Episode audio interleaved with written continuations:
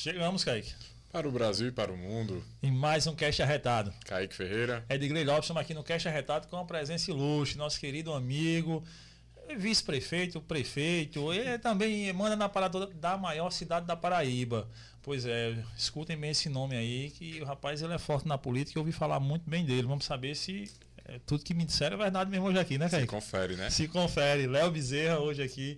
É um prazer tê-lo no Cash Arretado. Léo, obrigado, velho, por dispor seu tempo. Sei que a agenda de quem tá, na, no, quem tá comandando tudo, de vice-prefeito, é corrida e obrigado demais, velho, por ter vindo aí com a gente trocar essa ideia. Obrigado, Léo. Bem, Edgley e Kaique, eu, eu, eu, é uma felicidade estar aqui com vocês. Eu já acompanhava através das redes sociais, já via não só o cast de vocês, o podcast de vocês, mas também a repercussão que esse programa aqui acarreta na internet. E eu fico muito feliz de poder conhecê-los e poder estar aqui para conversarmos sobre João Pessoa, sobre política, sobre o que vocês quiserem aqui hoje. Vamos sim, sobre o Flamengo? Não, Também, Flamengo, é, o Flamengo tá deixando a gente meio doído uns tempos. cabeça, mas tá, Mas tá melhorando. Tá melhorando, tá O melhorando. Henrique tá salvando. Tá só, graças a Deus, maior Ah, contratação. Mas antes de começarmos, lembrando, não se esqueça de se inscrever no canal, deixar o seu joinha, seus comentários, suas perguntas, que no decorrer aqui do papo a gente pode fazer. E também você pode se tornar membro do canal Arretado, né, Edgley? Exatamente. Por apenas R$ 6,90 você se é mais barato do que um cachorro quente. É. R$ 6,90 você ajuda esse canal aqui a continuar seguindo. Como é que se, como é que se torna membro? É, só clica do lado aí lá de se inscrever. Depois de se inscrever, você se torna membro. R$ 6,99 por mês é nada. Então ajuda a gente aí, se torna um arretado. É isso aí. E vamos agradecer o nosso patrocinador Master, quem, quem produz isso tudo, é, quem nos ajuda a seguir na internet. Acho que nessa tela não, né? Essa daí é. Primeiro nos siga. Nos, ah, essa daí, o patrocinador Master, que é o Estúdio Arretado. Pois é. Quer produzir conteúdo para a internet, seja um podcast ou qualquer algo do tipo, vem para o Estúdio Arretado, tem uma galera massa, já são vários podcasts sendo produzidos aqui. Por exemplo, a galera de 10 podcasts em João Pessoa, 6 são produzidos ou começaram ou estão sendo produzidos pela turma do Estúdio Arretado. Então, venha para cá produzir o seu conteúdo para a internet. E não se esqueça de nos seguir nas redes sociais também. Não só se inscreva no YouTube, como também nos siga em todas as redes sociais, no Instagram, Facebook, Twitch, Twitter também, né? Porque agora é com X, não é mais Twitter, né? É Hum, Twitter. Agora mudou o negócio. Todas as redes, é só colocar Cast Arretado que você vai encontrar a gente lá conversando algumas coisas com a turma arretada. E essa arte da tela aí ficou massa. Eu quero a empresa aí também. É, tá, tem que respeitar a turma, né, papai? Vamos embora. É, nós dizemos aqui sempre que o Cash Arretado ele surgiu para contar histórias arretadas de pessoas arretadas. E sempre que vem uma figura da política, a gente diz: não, aí é que o negócio é mais arretado, porque, porque danado ele inventou de entrar num negócio que deve ser bom, mas o cabo apanha com força. Porque, olha, vou lhe contar: vieram algumas, algumas figuras aqui, políticas, que obviamente se opõe a, por exemplo, ao governo de vocês aqui em João Pessoa, e rapaz, os caras batem assim, sem pena, sabe? Eu digo, rapaz, chega, dá, o cara chega e fica olhando assim, mas será que é isso tudo?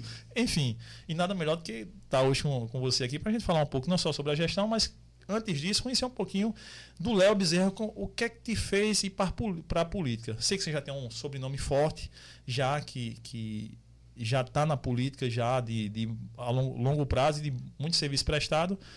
Mas o que é que te fez entrar? Foi nessa vibe mesmo, de que papai já tá lá, aí eu gostei disso aqui, como é que foi? Bem, Edgley, você me dá uma oportunidade de esclarecer até para a população. Muitos é, me perguntam qual o motivo de ter entrado na política. Eu entrei na política primeiro porque eu amo, eu amo o que eu faço. Eu saio de casa com a felicidade de, de sair para trabalhar no que gosta, no que gosta de fazer. Eu atendo as pessoas na prefeitura, atendo as pessoas na época que era vereador com prazer. Eu ia para a Câmara todos os dias na condição de vereador porque eu tinha vontade de ir para a Câmara. Eu subia a tribuna praticamente todos os dias. Eu falava sobre a ação. Eu fui idealizador e criador da caravana da oposição aqui em João Pessoa, ao antigo, ao ex-prefeito Luciano Cartacho. E, e eu tinha um sonho. Eu tinha um sonho na minha vida e por ver meu pai militar, minha mãe também, Fátima, todos sabem que eu sou filho de Evásio Bezerra, hoje deputado estadual, já fui secretário de saúde, já fui vereador, deputado, secretário de esporte estadual. E eu sempre vi a, a responsabilidade que ele tinha.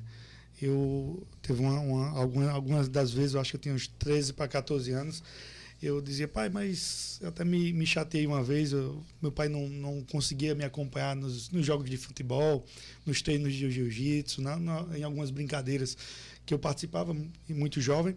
E uma vez cheguei para ele e fiz, pai, você não, foi, não, não consegue ir para nada meu. Ele fez um dia, você vai entender, meu filho.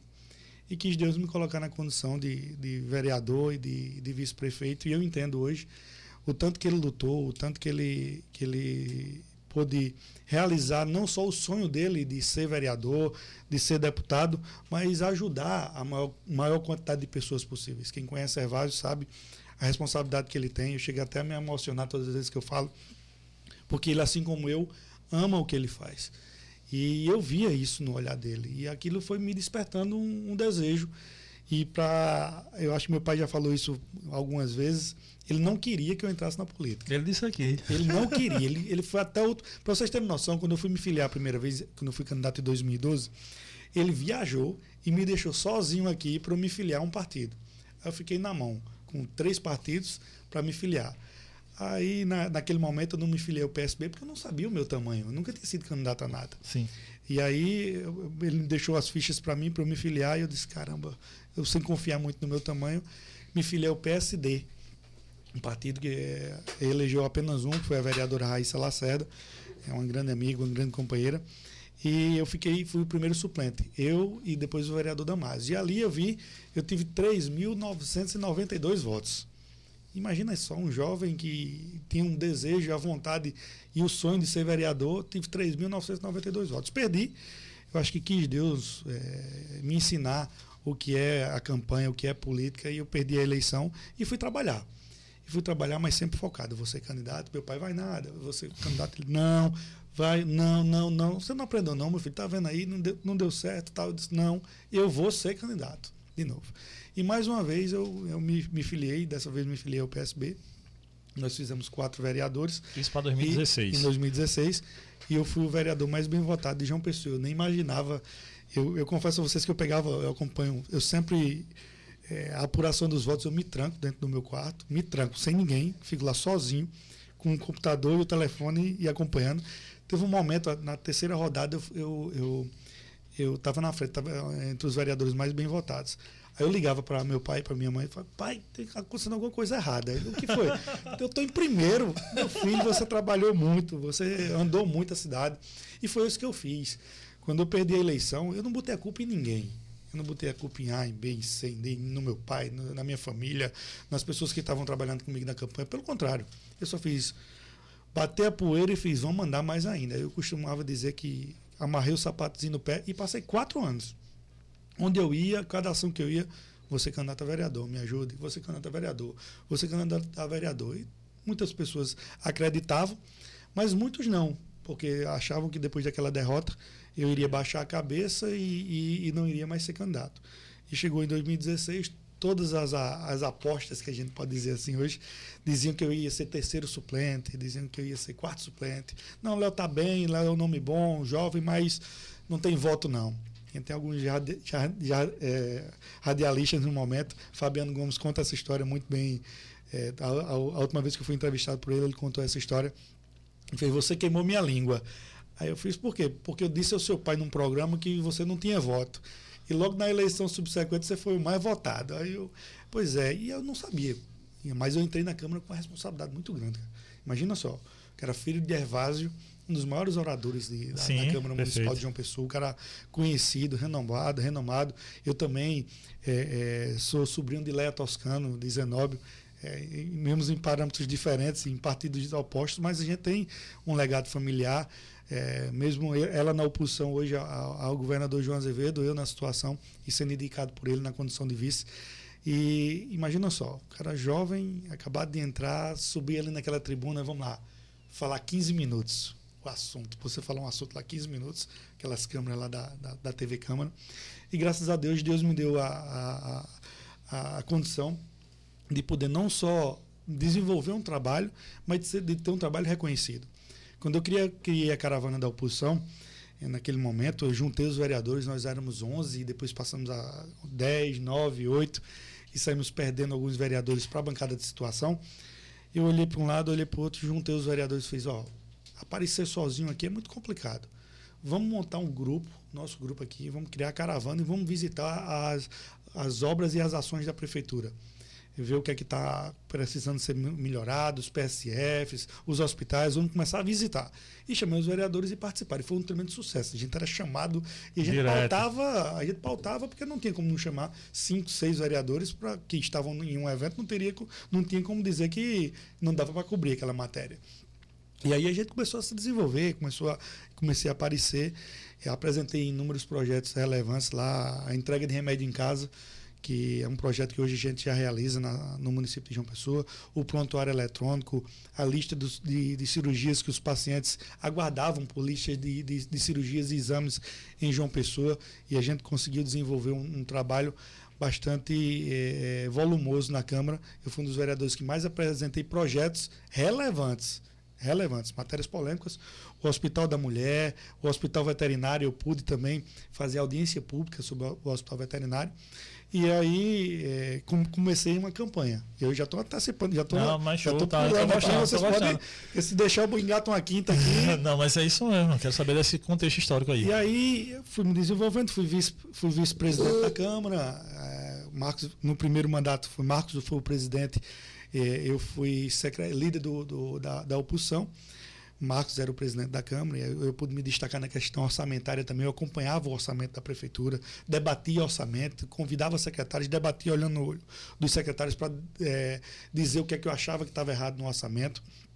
E aí, no, no, no outro biênio, eu fui vice-presidente da Câmara, aí com o vereador Corujinha, João Corujinha, hoje nosso secretário. E aí, com o João Corujinha, eu, eu presidia muitas, muitas sessões, porque João é, ele é muito administrativo. E eu, a parte do plenário, eu que fazia praticamente todos os, todas as sessões na Câmara, e eu tenho um orgulho muito grande de dizer isso, independente de bancada de oposição ou de bancada de situação, quando eu estava na condição de, pre, de presidente, até o ex-prefeito e os secretários já sabiam que eu era o mais imparcial, mais imparcial possível. Eu, eu buscava naquele momento mesmo não, não deixar é, a minha liderança de oposição, por ser, ter sido líder da oposição nos dois primeiros anos, tomar conta de mim na condição de, de, de presidente. Todas as vezes eu entregava a presidência e ia fazer um, um posicionamento respeitando os critérios e o regimento da casa. E não, nunca, não, nunca tive problema algum. Pelo contrário, como eu estava comentando até com vocês aqui nos bastidores, eu fazia oposição, mas nunca fiz aquela oposição raivosa, aquela oposição de bater por bater, aquela oposição. É meio que de... moda, né? Isso aí hoje, né? É porque a oposição, oposição ela, é, você tem que diagnosticar o, o errado, o que está errado, e você tem que propor uma solução. Exatamente o que eu fazia. Eu fazia um relatório. Muita gente, Léo, não faz isso não, isso não vai dar em nada. Eu fazia o relatório, encaminhava o ofício para o secretário. Se fosse saúde, encaminhava para o secretário de saúde. Se fosse educação, para o secretário. E encaminhava para o prefeito também. E aí eu fiz vários pedidos de audiência. Fiz cinco pedidos de audiências para o prefeito me receber naquele momento. Imagina só, o cara naquela vontade de, de mudar o mundo, que a gente chega ali na, na, na, Câmara e quer, quer botar seus projetos, quer revolucionar, quer melhorar a qualidade de vida da população. E eu não conseguia. Eu fiz, ah, pô, cansei. Sabe o que eu vou fazer? Eu não vou mais mandar requerimento, não. Eu vou pedir uma audiência com o prefeito. Caminhei cinco vezes, cinco pedidos de audiência. E nunca fui recebido pelo prefeito. Vereador da, da capital, vice-presidente da, da Câmara e nunca fui recebido pelo prefeito naquele momento. E hoje eu vejo muitos fazerem oposição na Câmara. Hoje mesmo eu recebi o vereador Marcos Henriques, que é oposição à nossa gestão. Hoje nós estávamos recebendo o, o vereador Marcos Henriques para debater sobre um projeto que foi votado na Câmara da, do Carnaval, do Folia de Rua, aqui em João Pessoa. E, e, a gente conversando de forma muito tranquila, de uma forma muito simples, Marco até elogiando algumas ações da prefeitura, pontuando alguma, algumas críticas. E é isso que eu imagino da oposição. Porque eu costumo dizer, a gente tem oposição e tem a situação. Mas a gente tem um denominador comum. Qual é? O povo. O né? povo de João Pessoa. Porque eu fui oposição. Eu sei o que é ser oposição. Então, mas meu pensamento era melhorar a vida da, da população. Quando eu visitava um PSF que estava é, sucateado, eu não visitava, não era para fazer mídia, não. Era para resolver o problema. E tanto é que eu recebia mensagem de até alguns funcionários da época: Léo, vem aqui no meu para ver se ajeita. Vem aqui no meu para ver se ajeita. E muitos pensam que eu parei de fazer isso, na, agora na condição de vice-prefeito. Pelo contrário, baixa ver nas minhas redes sociais Estou dentro do PSF, dentro do Trauminha, visitando escola, visitando creche, indo nas ruas. Eu tô, entrei agora na Duque de Caxias um projeto que o, que o prefeito, me, eu tenho um orgulho muito grande de dizer isso, um, um projeto que ele é, colocou na, na, na, na vice-prefeitura, que é o Bora Cuidar. Eu visito as praças, visito a, a, o centro histórico, hoje eu estou no centro histórico, e a gente faz uma reforma. Semança, Infrenlu, Sudema, todas as. É, Semança, Infrenlu e Sadurbe. Todos juntos lá, trabalhando, e, e eu participando lá junto com os funcionários da prefeitura pintando poda, trocando lâmpada, trocando luz, conversando com o morador lá. O que é que você o que é que você gosta dessa praça aqui? Não, a aula de dança aqui tá ruim porque o poste tá com a luz tá escura. Mano, vamos trocar a luz. E é, e é dessa forma. Eu sou eu sou um funcionário do povo. Eu sou funcionário, a gente tem que entender que o político não pode estar em cima da população. O político é um funcionário da população. Eu me sinto dessa forma. Eu me enquadro dessa forma quando eu recebo alguém na prefeitura. Eu me enquadro na condição de alguém que está ali para ajudar, mas que tem a obrigação de fazer aquilo ali. E eu agradeço todos os dias. Ah, a primeira coisa quando eu, eu costumo dizer isso também, quando eu acordo, eu abro o olho antes até de escovar os dentes, eu faço o que é que eu vou fazer de diferente hoje? Se eu conseguir mudar a vida de uma pessoa, se eu conseguir realizar uma, uma melhoria na rua tal, na, na vida dessa pessoa, eu acho que eu já vou ganhar meu dia. E graças a Deus eu estou tendo a oportunidade, tenho essa oportunidade dada pelo governador João Azevedo, e aí eu, eu, eu tenho que registrar isso, porque foi ele que, que viu esse meu potencial. Foi ele que viu ali, ah, rapaz, tem aquele vereador ali na Câmara, eu acho que ele dava um vice-prefeito bacana. É, queria saber como é que chegou nesse canto, porque depois de um mandato bom, começou de, de 16 a 20, a ideia era que fosse para mais um mandato ali na Câmara dos Vereadores, é, né? E muita gente dizia, Léo, vai ser, Léo, você tá bem, vai ter uma votação boa, mas eu não me preocupava com a votação. Eu me preocupava em tentar mostrar o meu trabalho. Eu sempre pro, pro, me preocupei nisso. E aí o governador viu em mim algo que eu não via, que eu não estava enxergando. Acho que até nem Ervásio enxergou, nem Fátima, minha, minha mãe, nem as pessoas que me, me, me rodeavam, viu, viu ali que tem um vice-prefeito, ali dá um, dá um vice-prefeito. E aí o governador me chamou, me convidou. Eu confesso que fiquei um pouco assustado no começo, no meu primeiro mandato. Fiz porque eu. E aí o governador teve uma conversa muito boa comigo, mostrou, disse o potencial, disse o que ele esperava, me, me falou o projeto que ele tinha. Léo, a primeira a principal palavra que ele me disse foi: Léo, é um projeto, não é um projeto pessoal, é um projeto para a cidade de João Pessoa. Nós nunca tivemos um governo e uma prefeitura trabalhando juntos pela cidade de João Pessoa. Nós vamos ter essa oportunidade agora se ganharmos a eleição. E aí, Cícero, naquele momento, eu abri as pesquisas, fiz terceiro nas pesquisas e o governador chegou para mim: vamos ganhar, Léo, porque nós temos a melhor proposta, nós temos um compromisso não pessoal. Porque se você imaginar, olha, se você olhar para trás na política, muitas alianças foram feitas para ganhar uma eleição. É. Ah, vamos ganhar a eleição, depois rompe, ah, vai, vai o vice para lá, vai o vice para cá. Todo mundo dizia, Cícero vai romper com o governador, vai ser Cícero de um lado e João do outro. Nós estivemos juntos na eleição, na eleição passada, quando todo mundo conta tudo e conta todos, todos querendo, estimulando aquilo ali. E mais uma vez tentam fazer isso. É, separar João, separar Cícero, que eu acho que é a forma que eles têm de poder é, chegar ao poder. E a nossa aliança não foi do poder pelo poder. Quando o governador me chamou, fez: é um projeto que nós temos para a cidade de João Pessoa. E o projeto é esse. Me apresentou o projeto, me apresentou o pensamento que ele tinha. E nós sentamos, sentei com o prefeito Cícero, contei até alguns bastidores ali a vocês, se vocês me, me, me questionaram, quiserem que eu conte, eu conto aqui também, não tem problema. eu já estava fazendo, eh, o governador tinha me convidado, eu já estava fazendo a eleição de vereador, já estava trabalhando para isso. na né? cidade, como eu sempre fiz. E andando e andando, o governador, Léo, a gente vai anunciar hoje. Eu digo, para o governador, aonde? Vamos anunciar hoje no hotel tal, vai ter uma reunião com os vereadores, eu vou lhe, lhe anunciar. Eu fui para lá bem despretensioso. E o governador chegou lá e, e nos anunciou e disse que naquele momento que ia ser um projeto para João Pessoa, um projeto que a gente tinha para uma construção de governo e prefeitura. E aí foi o que a, o compromisso que o prefeito Cícero sempre fala que a gente não fez promessa de campanha. A gente firmou compromisso.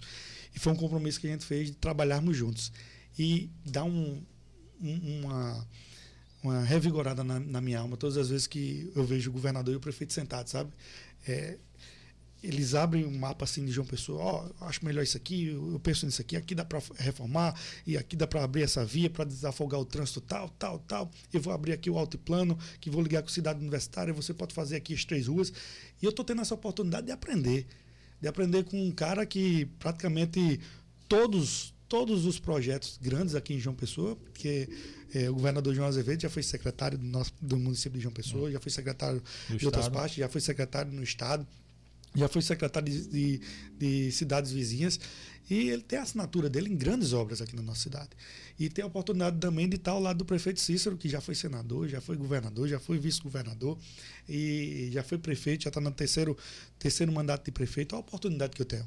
Um jovem que saiu ali do seu primeiro mandato, de estar ao lado de um grande governador que, como eu disse, assinou praticamente todas as obras grandiosas no, do nosso estado e está ao lado de um cara que já foi praticamente tudo na política, que, que vivencia a política o dia a dia, estava fora, tava, tinha pendurado a chuteira e que voltou ali naquele momento com um jovem Uhum. que sonha em fazer alguma coisa diferente. Então casou.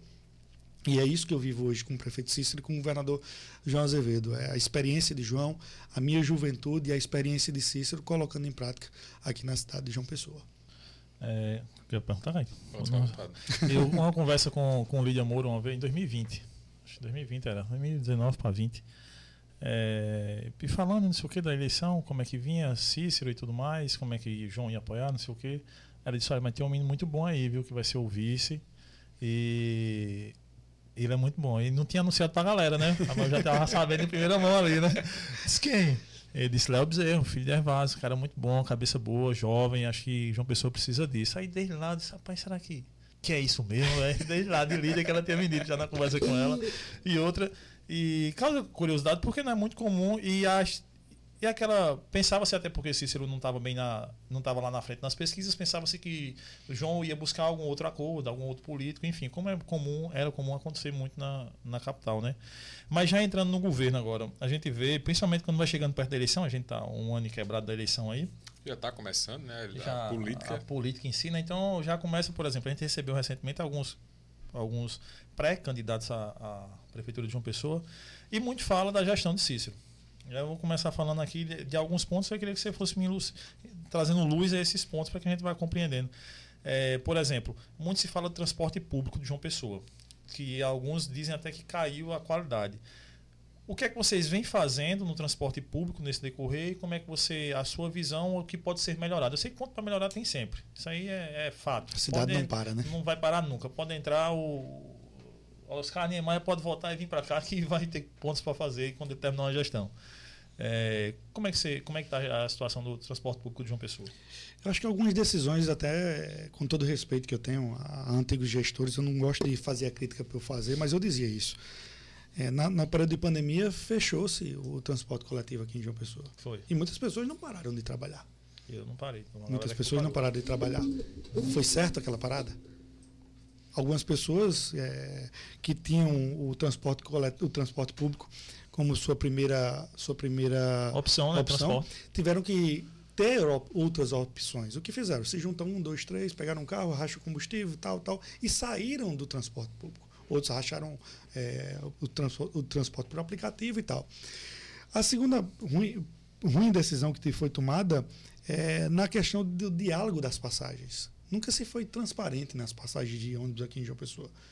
E aí o prefeito Cícero e nós, assim que entramos, vamos transformar isso de forma transparente. Conversar com a, com a população que o transporte público no, no- Brasil inteiro está quebrado. A gente tem que informar isso para a população. Mostrar essas algumas isenções que são dadas, pensar no que vai acarretar. Isso tem que ser muito bem pensado, a forma de, de colocar. E aí, naquele momento, se você pegar a gestão passada, que passou oito anos na frente da, da Prefeitura de João Pessoa, quantos ônibus novos ele colocou para rodar? E aí deixa uma reflexão até para ele, para os secretários dele na época.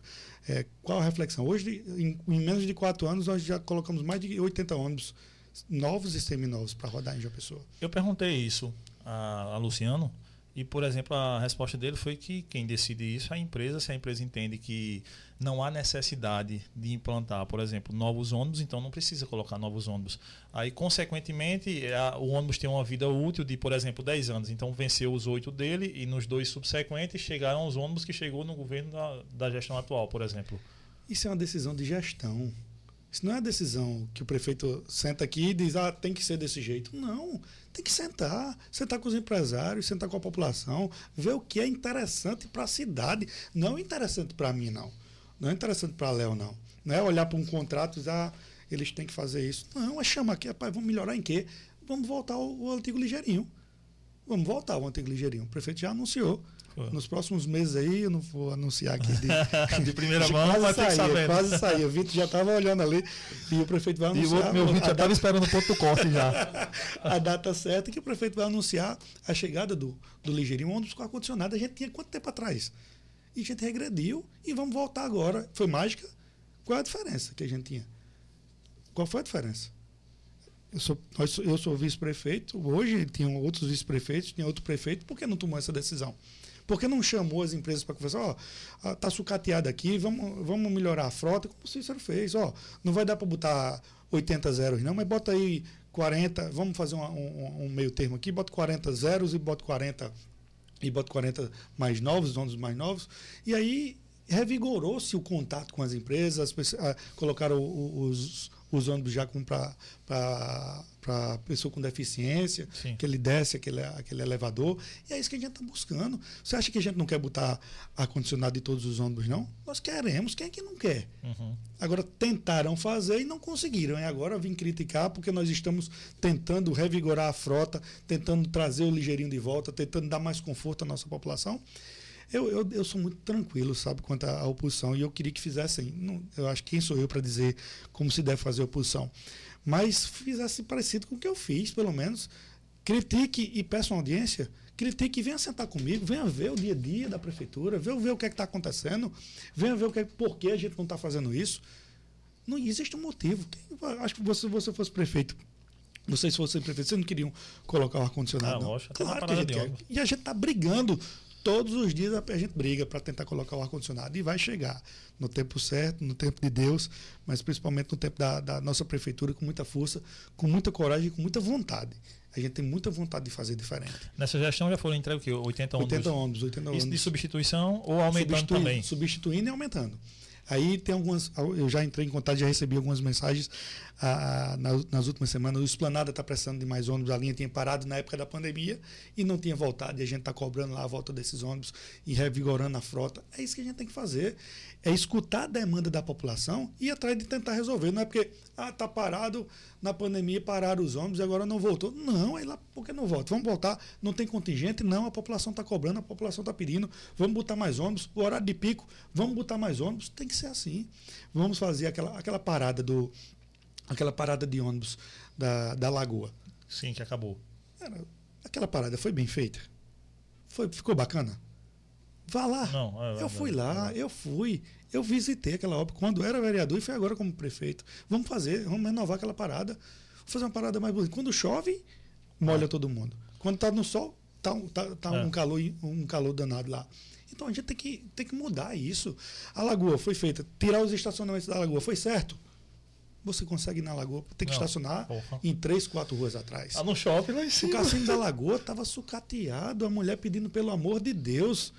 A gente fez uma ação lá, junto à OAB, à Assembleia, à Câmara. Nós nos juntamos, fomos lá fazer um dia para ela poder é, ter, é, desenvolver a, a, mais um mês de, de, de, restaurante, porque tiraram o, o estacionamento de lá.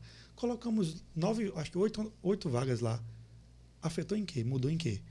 Mudou que o cassino agora se, se desenvolveu.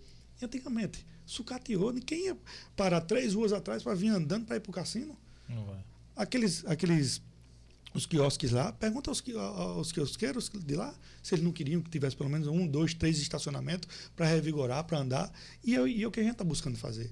O centro histórico, como eu disse a vocês, eu fui para lá, é, acho que vocês podem ver até nas minhas redes sociais. Eu fui lavar, lavando os, o, o, o túnel. Lavando lá, lavando, tirando as pichações. Eu pedindo nas redes sociais para ninguém pichar mais. E se ver alguém pichando, denunciasse. Lavando a, a, a Duque de Caxias, pintando os postes. Pode olhar lá, passe lá. Tá poste pintado, luz trocada, Estamos trocando aqueles acrílicos da, da, daquelas cúpulas, daquelas pirâmides. Pintamos o monumento, os dois monumentos lá, com, com um contato com o IFAM, com o IFAEP. Todo mundo dizia, não, vai demorar demais. A gente foi lá, bateu na porta, ó, o que a gente quer é melhorar. O que a gente quer é revigorar, para não deixar sucateado. Olha como está, todo enferrujado, olha como está esse, esse aqui, todo, todo, todo sujo. Vamos pintar, vamos pintar das mesmas cores, vamos, vamos preservar. Agora vamos ajeitar.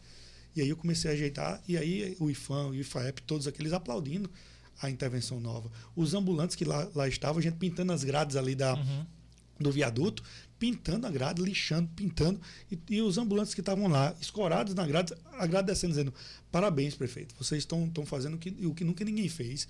Imagina só ter que esperar esse tempo todinho para fazer uma intervenção. Aí você pode me cobrar, mas Léo, vocês estão em três anos, que eu já vou me antecipando, é, já fui oposição, é, eu sei o que é isso.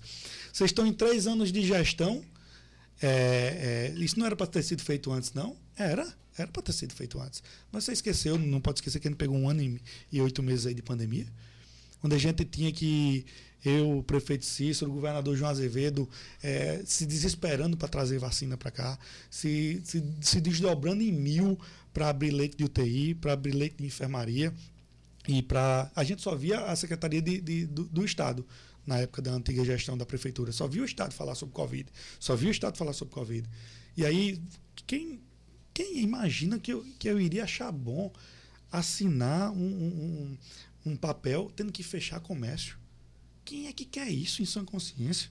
Eu quero é fomentar o comércio de João Pessoa. Eu quero que o ambulante, que o comerciante se desenvolva, que possa sustentar sua família, que possa é, levar o pão de cada dia para dentro de casa. A gente não quer fechar, não. Mas naquele momento a gente chamou a associação, porque a gente faz dessa forma, de forma transparente. A gente chamou a associação dos bares e restaurantes de João Pessoa lá no Santo Isabel. O prefeito Cis fez. Rapaz, eu, não queria fazer isso, não, mas vocês querem mutar o equipamento de, de, de EPI e entrar na, na, na UTI? Eu acho que não deve fazer isso, não. Mas se vocês fossem ver lá, é cena de guerra são cenas de guerra aqui em João Pessoa. A gente tem que mostrar à população o que é que estava acontecendo. A gente teve que um dia, faltando médico, a gente, fe, a gente fez as UTIs, os equipamentos da UTI, e não tinha médico para abrir a UTI. Aí Rossana, nossa ex-secretária, e, e Adriana Lobão, a diretora do Santo Isabel, um olhou para a outra assim e fez: Vamos nós duas? Elas são médicas. E abriram mais 10 leitos naquele momento que a gente mais precisava. Foi uma emoção dentro do hospital. Foi uma comoção dentro da prefeitura, esse gesto que elas deram. Porque foi, foi, foi, muito difícil. Eu tenho certeza que se eu fosse perguntar aqui a vocês, hoje o entrevistado sou eu aqui, mas se eu fosse perguntar a vocês, todo mundo tem uma história para falar sobre a da Covid. É. O quanto foi difícil, o quanto foi difícil trabalhar, o quanto foi difícil estudar. É, a, a, prefeitura de, de, de, alguma forma fechada, o governo do estado de alguma forma fechado, tendo que fechar serviço. E quem queria fazer isso? Ninguém queria fazer. Foi difícil, graças a Deus, primeiramente a ele, a vacina chegou. E aí saiu daqui de João Pessoa aquele lugar, aquela, aquele ditado que lugar de vacina não é na, na geladeira, é no braço da população. E por isso a gente fazia aquele mutirão. Vocês, acho que vocês lembram. Uhum. Aquele curujão, aquilo era verdade mesmo. Aquilo não era cena de, de para botar na internet, não. Cícero chamando os carros, eu puxando, ajeitando. Se eu puder, porque eu não podia, mas se eu pudesse vacinar, tá eu estava lá, lá, ajudando a nossa equipe. A nossa equipe virando, virando dia, virando a noite. O pessoal já em final de horário de expediente dizendo: não, prefeito, eu quero trabalhar mais, eu quero ajudar mais gente, para a gente sair daquele, daquele momento.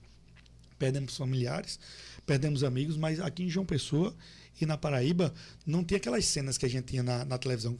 Acho que vocês se recordam aquelas cenas de corpos estirados no chão, de pessoas que não conseguiram chegar a, a um hospital. Não tiveram o, o, direito de chegar a um hospital e, e, e tentar é, se salvar. Teve pessoas que eram contra a vacina, e aqui nada contra quem é a favor e quem, quem é contra e quem é a favor. Não estou aqui para criticar A, B, C ou D, governo A, governo B, governo C, não estou aqui para isso. Mas teve, tinha pessoas que se contaminaram e faziam aplique em mim lá dentro. Aplica, aplica, e o cara já contaminado e não pode, não podia uhum. É, aplicar a vacina. Mas era, era cenas de guerra que a gente via na televisão. E eu tinha medo, não vou mentir para vocês. Eu olhava e fazia, meu Deus, isso aqui não pode acontecer em João Pessoa, não. A gente não pode deixar em João Pessoa. A gente pernoitava na Secretaria de Saúde. Manhã, de tarde, de noite, é praticamente dentro da secretaria. E isso justifica algumas ações que, porventura, atrasaram na gestão? Não se justifica, mas aquele momento era para aquilo. E aí foram um, foi uma, uma, a terceira onda foi um ano e, e, cinco meses, um ano e oito meses. E aí, se, se, fizesse, se fizermos a conta aqui pós-pandemia, quanto, quanto, tempo a gente tem de mandato? Vamos pegar um ano e um quebradinho. Eu e o prefeito Cícero. E aí e vai olhar as realizações que a gente está fazendo? Quantas ruas a gente já calçou? Quantos PSFs a gente reformou? O prontuário eletrônico que foi prometido em quatro anos do meu mandato de vereador, subiram a tribuna para prometer os quatro anos e não saiu do papel tinha lá no site da prefeitura, para lá, para quem quiser ver, antigo, no site da prefeitura antigo, dizendo prontuário eletrônico já está rodando no, com um projeto piloto no bairro São José. Eu era vereador, fui lá. Prontuário eletrônico está rodando aqui. Hã? Você não o que é isso, não. Não existia prontuário eletrônico. Prontuário eletrônico simplesmente é para acabar com o papel. Para acabar com que o médico atenda. Ah, traga seus exames, deixa eu olhar aqui seus exames tudinho. Quando o paciente está vindo, ele já está vendo ali na tela todos os exames, todos os remédios que a pessoa já tomou, qual exame está vencido, qual exame não está vencido. Não vai analisar esse papel, não. Vai dar celeridade no atendimento e também vai dar segurança. Vocês já foram em PSF, sabem? Aqueles fichas, aquelas Uhum. fi- dentro na, na recepção, aquela, aquele bolo de ficha. Fui hoje no lactário da torre. A gente está acabando com esse lactário da torre, a gente está acabando com aquelas fichas e colocando no, no prontuário, na internet. Você vai ter acesso futuramente, se Deus permitir, a todos os seus exames feitos na rede municipal. E onde é que está escrito que o público, qual o livro no mundo que está escrito que o público tem que ser pior do que o privado? Em canto nenhum, a saúde pública tem que ser boa, tão quanto a privada. Eu acho que, na minha opinião, deveria ser melhor. Isso tem que ser melhor. E a, e a gente trabalha para isso. Não tem escrito em canto nenhum que tem que ser pior. A escola, da mesma forma. Eu peguei as escolas, as escolas de uma pessoa falaram, não, vocês construíram quantas escolas? Aí, três, foram quatro escolas novas, acho. Três ou quatro escolas novas. Tá até aqui. Disseram aqui que não foi nenhuma. Vocês É. reformaram umas três ou quatro. Só que eu, eu peço a vocês, vá, Vê. visi- vá visitar nossas escolas. Eu até peço a vocês, visitem uma escola antiga e visitem uma escola nova. Sala Make, Sala Google. Tem, tem aquela mesinha que criticaram. Vamos lá nessa mesa, porque é o seguinte, essa mesa deu o que falar. Foi, deu- Disseram que estavam trazendo mesas aí de plástico que era, sei lá, mais de 100 mil reais as mesas aí. Eu, eu, eu confesso a você. Um que- áudio de um cara, de um motorista, dizendo que era um absurdo e não sei o quê. Aquilo viralizou de uma forma que eu disse, velho, eu não tô acreditando no que eu estou escutando aqui. Foi pra, velho." pra Foi nacional, horrível. né? Foi nacional. Foi, foi Nacional. nacional. E aquilo ali, eu, eu cheguei a me arrepiar de falar sobre isso. Sabe o que foi? Foi a infelicidade dele. Ele viu as, as mesas fechadas na, na tampa, que era a parte, que era a parte importante da mesa, a, fechada e dois pezinhos de plástico, vermelhinho, tal, tal. Ele pegou, não deve ter pego ali, eita, prefeitura de João Pessoa comprou mesa, aquelas mesinhas, achava que era aquela mesinha do menino ficar desenhando em cima, Sim. comprou essa mesinha e tal. Quando na verdade ali é um computador, cara, que tem um, um- um programa, eu, eu, eu fico assim, porque ver a realização das mães. Eu queria que vocês fossem lá. Se vocês puderem ir um dia com a gente, a realização das mães, dos filhos que têm autismo, com síndrome de Down, mexendo na mesinha. Tem aplicativos específicos para coordenação motora de autistas, de síndrome de Down, de várias síndromes. Tem proje- pros- pré- é, programas específicos para coordenação motora, para aprender a contar, para aprender a abordar, para aprender a, a coordenação motora. Me emocionei aqui, não vou citar o nome dela, mas uma jovem, ela tinha criança com síndrome de Down. Aí a mãe dela perguntou, eu perguntei para a mãe dela o que é que ela mais gosta de vir para aqui para a escola, de ficar nessa mesinha aqui. Eu fiz sério, de ficar na mesinha, de ficar nessa mesa. Essa mesinha aqui para ela, ela faz tudo. E ela começou a "Fala, onde é que você vê o de pintar? Ela, tá. Onde é que você vê o de tal, tal?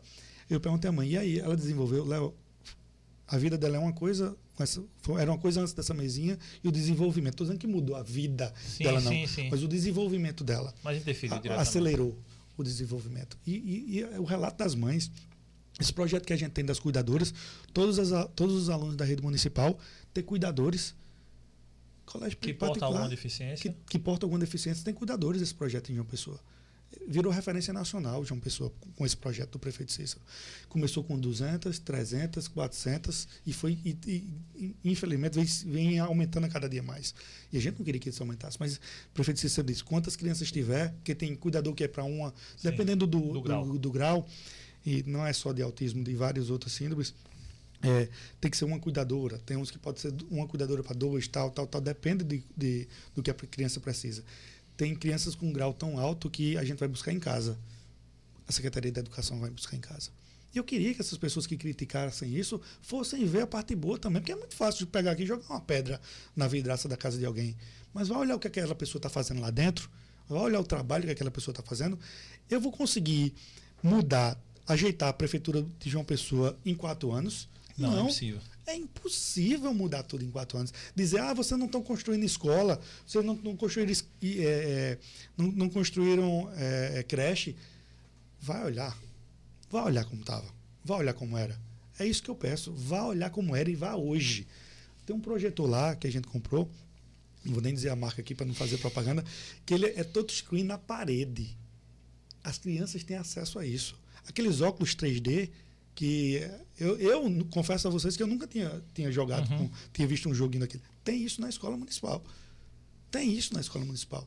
Está chegando em todas. Vamos, o prefeito começou reformando uma, duas, três, e não é reforma de. Tem, tem escola. Ah, antigamente se fazia. Vamos gastar, melhorar 300 mil nessa escola. Vamos melhorar 500 mil nessa escola. Não tem isso com a gente, não. Faz o levantamento, quanto é que a escola precisa. Tem escola de 800 mil, de um milhão de reais de reforma. É praticamente fazer outra. É praticamente fazer outra. E a gente tem as fotos para mostrar do antes, do depois, da parede mofada, do quadro verde ainda, de giz, a gente tem, hoje a gente tem os, os quadros de lousa, tudo direitinho. Esse, esse, esse projetor touchscreen que eu nunca tinha nem visto. Nem eu tinha visto aquele. Você não precisa nem descer aquele. Uhum, na tem, parede, não precisa descer, é na parede, ele projeta na parede e você, tocando na parede, você mexe. Ele conecta, que nós demos os tablets para os alunos. A rede de alunos era a partir do quarto ano, e agora o prefeito baixou a partir do terceiro ano, no próximo ano. Os alunos conseguem, para apresentar o trabalho, conectar os tablets nesse projetor e apresentar o projeto. Tem a salinha Google, a sala Make. Eu queria que vocês fossem. A gente fez um programa conheci, lá, conheci, até de uma rádio aqui de João Pessoa, e eles ficaram encantados. Eles falaram, vocês têm que divulgar mais isso. A gente divulga. Só que, às vezes, querem trazer mais a, as coisas ruins do que as coisas boas. E tem que ser visto as coisas ruins. Tem que ser visto, tem que pra ser melhorar. criticado. Para a gente melhorar. O, o, terminal de integração do, do Valentina Quantos anos passou lá? Oh, eu conheço. Quantos fui, anos passou jogar lá? Jogar umas peladinhas ali por perto. O campo, você viu o campo lá que nós fizemos, o campo da Marquise? É um campo sintético, com padrão FIFA. O, o gramado teve um jogo lá do Botafogo com, a, com, a, com o time do Valentina. É, é uma coisa bela de se ver, mas infelizmente algumas pessoas viam. Ah, eu recebi até algumas mensagens. Tá escuro. Vândalos foram lá e roubaram o cabo. Eu queria fazer até esse apelo aqui, que as pessoas denunciem. É, nós estamos abrindo diversos números para a população entrar em contato, denunciar, se vê alguém mexendo num poste, denuncia, para a gente acabar com esse negócio, com a escuridão nos parques em João Pessoa. Eles roubam os fios, e a gente está montando até um projeto, o prefeito vai lançar nos próximos dias, para dificultar a compra desse cobre, porque eles roubam o é, cabo para ficar com cobre, para vender o cobre, para dificultar quem compra esse, esse material. E aí, as pessoas fazem esse vando, a gente vai lá e ajeita. O Rubens me passou até, num tempo, a quantidade de fio que a gente já comprou, que a gente teve que abrir orçamento para comprar de fio, a quantidade de fio que Roubado. foi roubada aqui em João Pessoa. E algumas depredações em, em, em, em prédios públicos. Então, depredando não é Cícero, não. Está depredando uma coisa que é minha, é, que é do cidadão Léo Bezerra, que é da pessoa Léo Bezerra que é da nossa população. Não está não tá destruindo um, um ambiente por, pra, porque é para denegrir a imagem de Cícero, de Léo, não. Está denegrindo a nossa, da nossa cidade. Os PSF de João Pessoa da mesma forma, mas vou, eu estava querendo fazer uma pergunta, senão embala aqui. Deixa eu, eu, eu aqui. Já, já entrando nessa questão de segurança pública, Léo, como é que está e qual o trabalho que vem sendo desenvolvido? Eu acho que vocês podem ver também através, até através das nossas redes sociais. Vocês veem o que era a guarda e o que é a guarda hoje o que era e o que é. A guarda não tinha fardamento quando a gente chegou. Eles reclamavam fardamento. Não tinha armas, não tinha treinamento, não tinha curso de tiro para eles, não tinha eh, armas de, de não letais. Hoje nós temos armas não letais, nós temos armas longas, nós temos uma central de monitoramento, estilo do governador, que o governador lançou uhum. ali na, na, na, em Mangabeira. É, e a gente tem essa, essa mesma central na Guarda Municipal a gente tem e é interligada com a do governo do estado. Então, CEMOB está na prefeitura e está no governo. A guarda está na prefeitura e no governo. E a guarda não é reboque da polícia. A guarda ela atua como a polícia. E nessa, nessa interlocução que nós estamos criando em parceria com o governador João Azevedo, é justamente isso. Para a viatura que estiver mais próxima já chegar, essa interlocução. Guarda, CEMOB e, e Polícia Militar, uhum. Polícia Civil, todos juntos estamos colocando câmeras, está aparecendo o povo diz. É, a pessoa está aparecendo um Big Brother.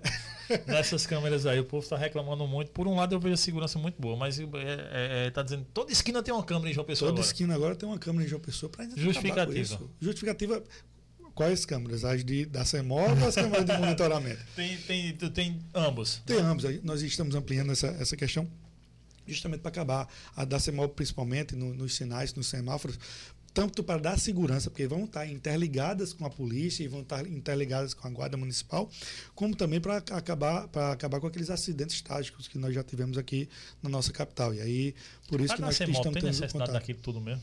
Tem estudos que validam isso mesmo? De quê? Da, as da CEMOB? De câmera? Sim. Tem, tem estudos que tem. É, é tudo, tudo que a gente faz é com estudo. Tudo que a gente faz é com estudo. Eu vou até pedir para o Expedito vir aqui para dar uma para falar. Eu já vou dizer Queremos Expedito. expedito aqui. Já vou dizer, ó, Expedito, já está pronto para você vir aqui. Expedito, Rubens, Rubens Falcão também, que é o nosso secretário de infraestrutura. Vou agitar para eles virem aqui para mostrar o volume de obra que a gente tem. A gente deu a, a semana passada, acho que foi duas semanas, né, Vitor? A gente deu ordem de serviço de, de, mais, de mais, a milésima ordem de serviço aqui em João Pessoa. No, Milésima. governo, no governo de No vocês? governo de Cícero. Ó, Mil ordens de serviço. Aí gente, nós queremos chegar a 1.027 ruas com ordem de serviço aqui em João Pessoa. E aí a, a gente está tendo alguns problemas. E, a- e algumas pessoas vão questionar você: ah, mas Cícero deu ordem de serviço aqui na minha rua e ainda não começou. Não começou porque a- algumas empresas, e a gente não escolhe qual empresa vai, vai fazer o calçamento dessa rua, dessa rua, e algumas empresas entram na licitação e não fazem a obra. Pede aditivo, fica pedindo aditivo, a gente cancela. E dessa, nessa gestão nós estamos notificando aqueles que estão fazendo, prejudicando a nossa E quando população. cancelar, tem que abrir um novo Um processo. novo processo. Aí a demora é essa. Tem que abrir um novo processo licitatório, abre o pacote, vai e tal. Toda aquela E burocracia. aquela burocracia. Estou enfrentando isso até em algumas ruas aqui em João Pessoa e o prefeito Cícero já chamou o secretário.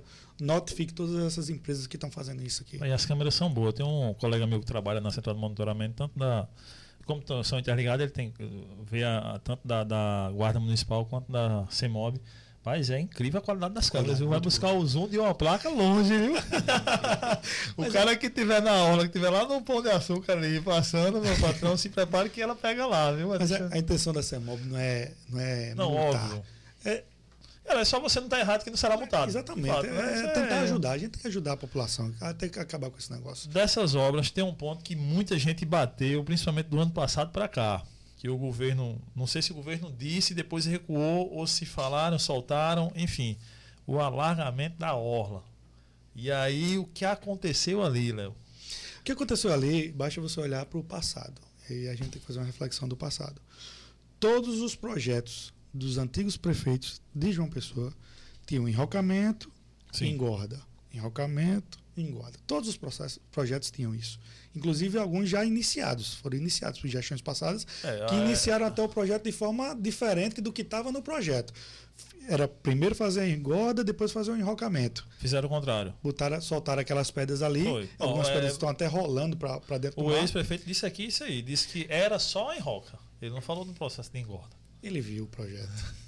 Ele viu, ele não pode dizer isso não. Ele sabe, com todo o respeito que eu tenho a ele, e eu sempre disse a vocês, eu não tenho, eu não faço, eu não faço Não, é oposição à, à pessoa. Pelo contrário, eu gosto do, do ex-prefeito. Mas eu é, é, sim, mas é só para deixar Só claro. para deixar claro, ele sabe que no projeto dele tem. Se ele quiser, eu trago para vocês olharem o projeto. O projeto é público, é, foi pago por vocês, foi pago pela população.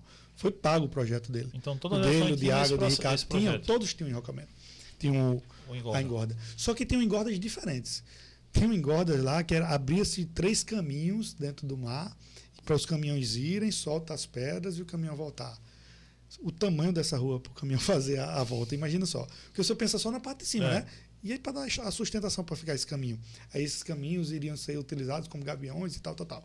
Outra era soltar as pedras lá na, na, na- praticamente ali, como é, no linguagem popular, no meio do mar, Hum. ali mais na frente, depois dos corais, perto de corais, soltar as pedras lá. E o outro era fazer a engorda, achar uma. achar.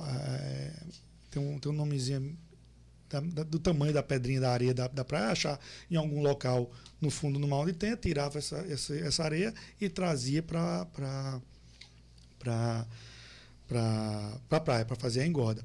E aí saiu, virou parecendo torcida de time de futebol. Oi. Tá até marcha teve. Pessoas que não tinham nem estudo, que não sabiam nem o que estavam falando, com todo respeito aos que têm estudo, que há muitos que têm, que têm a, a, a, condição de falar, falaram. Mas pessoas que nem sabiam o que estava se passando. Tem gente que nunca, eu acho que nunca foi nem lá na frente da barreira.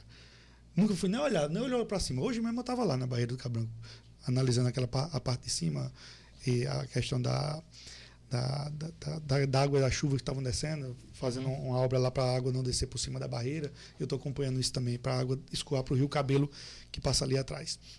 E aí muitas pessoas se metendo e eu, eu comecei, caramba, virou torcida de futebol. Ou você era a favor da engorda ou você era contra. Não, cara. Vamos ver uma solu- Aquilo é uma solução. O prefeito Cícero disse: ó, a gente pode fazer a engorda de João Pessoa. Não é que ele anunciou, não. Ele falou que poderia acontecer a engorda de João Pessoa. Que o pensamento dele era: se o, se o projeto dele desse também engorda, tinha sido um, dois, três. Por que não? Achava que aquilo ali ia resolver o problema. Mas ainda iríamos discutir com a sociedade. Aí veio aquela enxuvalhada de coisas. Não, é contra, a favor, é contra, a favor. Já meteram foto de Camboriú, vai ficar Vai assim, ficar assim, vão vai ficar fazer assado, isso, tal. espigão, É. pá. Quem aqui, não estou defendendo nada, quem aqui não se lembra em Camboinha? Camboinha fizeram os gaviões. Sim, sim. Hoje você só toma banho de mar lá em Camboinha porque fizeram aqueles espigões. E muita gente esqueceu disso. Foi uma revolução na época que fizeram aquilo e tal, tal, tal. Mas hoje você só toma banho em Camboinha porque tiveram aqueles espigões. É justo a gente acabar, a gente perder a barreira do Cabo Branco? Alguma intervenção, eu, eu acho que vocês concordam, tem que ser feita alguma intervenção lá. Era esse, esse ponto Qual que eu ia é? chegar. Tem que ser feito algo. Ponto. Fato. E aí, o que esse algo na política é complicado, né? Porque é o que você falou. Ao você anunciar qualquer palavra sua, vai, alguém vai pegar e vai transformar isso, velho. E a gente não tinha nenhum projeto pronto. O prefeito foi contratar o projeto, foi contratado e tal, discutindo ainda qual melhor, com, a, a melhor forma, e virou aquela briga de time de futebol. Quando, na verdade, de verdade, eu não sou a melhor pessoa do mundo, não, tá? Mas eu, eu, eu queria discutir como é que eu vou me meter, saber se a engorda é boa ou ruim, se eu não sei como é o projeto.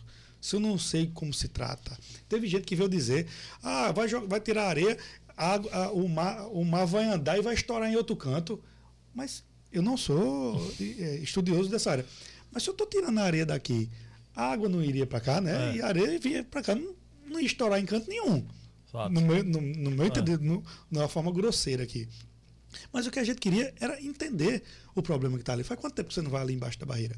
Vocês. Eu faz um tempão. Você é morador de uma pessoa, faz quanto tempo que você não vai Faz lá? muito tempo. Muito tempo que Muito, você não vai lá. muito, Aí muito, é muito. justo a gente deixar se acabar, porque algumas pessoas dizem que não, não pode fazer aquilo.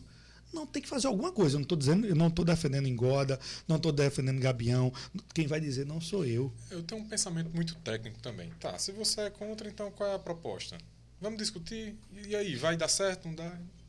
Enfim. Era esse o embate que eu acho que o prefeito Cícero queria e que eu queria também. Eu não nasci com a, a verdade. Quem sou eu para decidir vai ser assim? Não, vamos decidir. Não vai ser por quê? Ia ter, vai ter audiência pública ainda, ainda ia ser discutido, ainda ia ser debatido, ia escutar o- a empresa que ganhasse. E tem, tinha todo um, um, um coisa antes. Agora, por que os outros gestores não discutiram a engorda? Veja bem, e como tá? Aí recuou, botou na gaveta por enquanto. Não é, não é recuar. Eu acho que o prefeito Cícero está escutando a população, está escutando o coisa. Vamos, vamos escutar o que tem que ser feito. E ele disse que só fez a solicitação do projeto. E a gente está aguardando a- a- a- o projeto dos estudiosos, a universidade. E a gente quer que todo mundo mesmo se, se Participe. meta. Aquilo ali não é meu, não. Não é, não é decisão, não é nosso. É nosso. Aquela decisão ali é nossa. É da população de João Pessoa. E aí, eu tenho certeza que no momento certo a gente vai apresentar, o prefeito vai apresentar. O estudo deu isso aqui. O que é que a população aqui imagina? Vamos discutir, vamos chamar a universidade. E eu acho que é dessa forma que, que a gente É, vai construir. Assim, de algumas pessoas, né, beira um pouquinho de desonestidade intelectual mesmo, dos caras, tipo, falar algo que às vezes não é. Pronto, é um problema que existe, que tem que ser solucionado de alguma forma e tem que se pensar numa solução. De fato, a galera tem que entender isso. Qual será a solução? Eu não sei, Kaique não sabe, quem sabe é um Só pra- especialista na área. Eu, eu, fui dar uma estudada, fui dar uma olhada. Estudar não, não me estudar Sim, engorda, sim, sim. fui estudar a praia de João Pessoa. O, o, o, o hotel. O hotel vocês viram que ele é, ele é mais ele é mais acidentado, mais para frente. Sim. O Hotel Tambaú. O Hotel Tambaú. E o Hotel Tambaú, por isso que tem aquela margem de areia grande ali, no- ali em volta dele. Porque ele, ele bate e ele fez a, a represa, fez a represa, ele fez a represa da, da areia. Uhum. E ele foi, se você vai notando, ela vai afinando a aula de João Pessoa. É. Aí para Manaíra do mesmo jeito. Ali onde tinha antigamente aquele pier, Sim. no Bahamas. Sim. Passe lá a maré cheia, não transita. É. Não transita. Aí muita gente manda foto para mim, Léo, tá virada aqui a pedra, manda colar a pedra do banco. Sim. Por que tá virando? Quando enche a maré, a maré alta, ela empurra e levanta a tampa. Não tem o que fazer ali. Só se eu botar uma broca, e aí, se- for fazer isso, uma broca para perfurar, para furar a pedra, para segurar a pedra, ela vai arrancar o pedaço da pedra. Que a maré. tem que ser feito alguma coisa. O que é, eu não sei, quem vai dizer é o estudo. Mas tem que ser feito alguma coisa. É justo você, morador aqui de João Pessoa, não poder andar na orla de João Pessoa? Andar na praia? Não poder ir embaixo da barreira? É justo isso? É, é justo a gente ver a barreira se acabar? Destruir? Não. Agora, com o estudo da, da, das universidades, com todo o estudo bem debatido, bem dialogado, explicado à sociedade, tem que ser feito alguma coisa ali. Tem que ser feito. Eu concordo que tem que, ser, tem que fazer. Concordo até, ah, engorda é agressivo. Concordo com o pensamento. Mas e aí, a gente vai fazer o quê? É só dizer que não faz e a gente perde a barreira? A barreira vai cair, cair, cair, cair, a gente vai perder o ponto mais oriental das Américas? Não, tem que ser feito alguma coisa. Em obras ainda, você conhece lá o Aeroclube, Caí? Conheço. Pois é. é eu ouvi falar, tem um, até um corte lá a galera viu bastante, comentou bastante. Que ali não tem obra de parque nenhum. Ali tem apenas um alargamento das ruas que beiram aquilo ali. Que nem projeto tem. Como é que está aquela situação ali no Aeroclube? Tem projeto, tem parque sendo construído ou não, ou é só alargamento das ruas? Eu quero saber como é que está lá no Aeroclube. Bem, primeiro a gente tem que fazer uma reflexão. É porque a memória, a gente tem que refrescar a memória em alguns momentos. Teve pessoas que passaram quatro, oito, quatro, oito anos na prefeitura de João Pessoa, arrancaram a pista à força, tentaram fazer a força, tentaram isso, tentaram aquilo, outros tentaram dialogar, não conseguiram, outros fingiram que não eram com ele e, e deixaram do jeito que está. Sempre teve problema aquilo ali. A gente sentou com o Aeroclube, conversou, dialogou, chegou num denominador comum e estamos fazendo a obra estamos tocando. O trânsito lá do, do Bessa melhorou ou não melhorou? Uma melhorada Você boa. passou lá, melhorou ou não melhorou? Passo todo dia para dar uma E é isso que a gente tem que perguntar à população. Melhorou ou não melhorou? Mas faça a reflexão. Alguns que estão criticando não conseguiram fazer nem aquilo ali. E estão criticando a gente em quatro anos. Pessoas que passaram oito estão criticando alguém que fez em menos de quatro anos. Que coisas que pessoas não conseguiram fazer. O projeto Parque, o projeto está pronto. Eu posso até mostrar a vocês aqui. Não projeto. é só um alargamento. Não é só o alargamento da rua. Até porque não é só alargamento, porque tem rua nova. Como é Sim. que é alargamento ser rua nova? O alargamento que, porventura, estão falando é aquela que passa no meio e a da, e a da UPA. Mas você viu o trânsito lá como está agora? Eu acho que essa pessoa que deve ter falado isso, não acho que nem passou por lá ainda. Eu, eu digo, é, vamos lá comigo? Vamos fazer como eu fiz. Eu fui para lá, olhei, andei, disse, prefeito, isso aqui é assim por quê? Saí perguntando, vamos alagar aqui. Vão ser quatro vias vindo, rapaz, ali da parte do Bessa É. quatro vias. Antigamente eram duas. A gente conversou com os empresários dali. ele- Eles. Léo, vai, vai dificultar a venda da gente, gente, mas vai ser por um denominador comum, vai ser melhor. Um convencimento, mostramos a eles e não tivemos quase embate para fazer aquela remoção ali. Porque as pessoas até que vendiam coco ali, e botamos para outros locais, conversando com eles, dialogamos com eles para ir para outros locais. Aí vem cá, o cara que não fez nada, criticar porque a gente está botando quatro ruas, porque a gente tá largou aqui, porque a gente vai fazer um parque, não é justo. Não é justo essa crítica. Aí eu não vou aceitar essa crítica. Infelizmente, eu aceito muita crítica de situação, de oposição, tal, tal. Mas quem não fez nada não tem moral de falar. Quem não fez nada não tem essa moral. Quem fez, quem tentou, quem foi lutar, quem brigou, quem tentou, aí sim. Mas quem não tentou, não tem como responder. Vamos lá comigo. Vamos lá olhar se vai ficar melhor. Vamos sentar comigo. Pede uma audiência comigo, já que não quer, se não quiser conversar com o prefeito Cícero, pede uma audiência comigo e vamos ver o projeto que a gente criou para lá, ver o projeto do parque, ver se o parque não vai ficar bonito, ver se o parque não vai ficar legal para a população, ver se não vai ter uma estrutura boa para a população. A questão da, da ponte estaiada que o prefeito quer levar para lá, a, a, do mirante lá em cima, ver se aquilo é bom. Vamos discutir isso. Então Agora, ter- terá isso no parque. Vai ter isso no parque, vai ter. Já foi o projeto do prefeito Cícero, a gente está terminando a parte orçamentária. A Eu previsão Léo, é- é de iniciar o parque até o final da gestão? Ele quer, ah, o processo licitatório, o prefeito está dando entrada no processo licitatório, está na parte de orçamento. Eu acho que ele quis dizer que não tinha, não tinha processo licitatório, licitatório aberto. Eu acho que ele quis dizer isso naquele momento. Algumas pessoas quiseram dizer. Mas não é. Está na parte orçamentária, a gente está discutindo orçamento, a gente está discutindo recursos. Não é uma obra de, de 300 reais, não. É uma obra gigantesca, é uma obra grande, é um parque grande. Eu vou mostrar a vocês depois o projeto. Então, criticar é, é fácil, eu sei, já fui oposição, eu sei criticar. Eu sei é, ser incisivo em, em determinadas ações, em determinados fatos. Mas antes de criticar, dá, dá uma vez a gente, vamos ver. Vamos ver o que a gente está fazendo. Criticar os PSF de João Pessoa. Vamos olhar o PSF novo que a gente reformou, esses que a gente já fez. Vamos ver como é que tá. Vamos ver o que, é que a gente reformou. Um ano de pandemia que os PSF foram fechados. Foram fechados. E a gente teve que segurar, levar nossas equipes para vacinação, sair do PSF para ir vacinar, para depois voltar, voltamos nossas equipes, pegar um negócio sucateado. Não tinha computador, cara. Não tinha internet Era. nos PSF de João Pessoa. Não tinha internet. Hoje tem internet, tem prontuário rodando e estamos reformando. E eu estou garantindo a vocês que nós vamos reformar todos os PSF de João Pessoa. Eu vou lhe pedir que não fique com raiva de mim, mas eu quero que você visite o lactário da torre. Vou lá. Começou uma reforma lá há cinco meses e eu fui lá hoje vacinar meu filho. E estão vacinando no, aonde recebe o povo, porque nem ventilador tem lá. E a reforma parou. Vamos fazer ó, eu, eu gosto de oposição assim. Entendeu? Não é que você seja oposição, mas eu gosto de coisa assim. Vamos lá amanhã comigo? Vamos nós dois, se você tiver um tempinho, você me avisa, já tem meu, meu WhatsApp aí. Eu deixo até no ar também, se vocês quiserem. É 999990077. É o mesmo que eu falo com minha esposa, é o mesmo que eu falo com meu pai, é o mesmo que eu falo com todo mundo, com o prefeito. É, eu, deixo, eu deixo aqui para quem quiser mandar sugestão, eu- a- eu através também do, isso do a- Instagram. A, critério de melhor. Eu, não- eu realmente não conhecia. Mas eu eu vou- perguntando a minha esposa de chão, já faz tempo que está assim. Mas eu não vou justificar, não.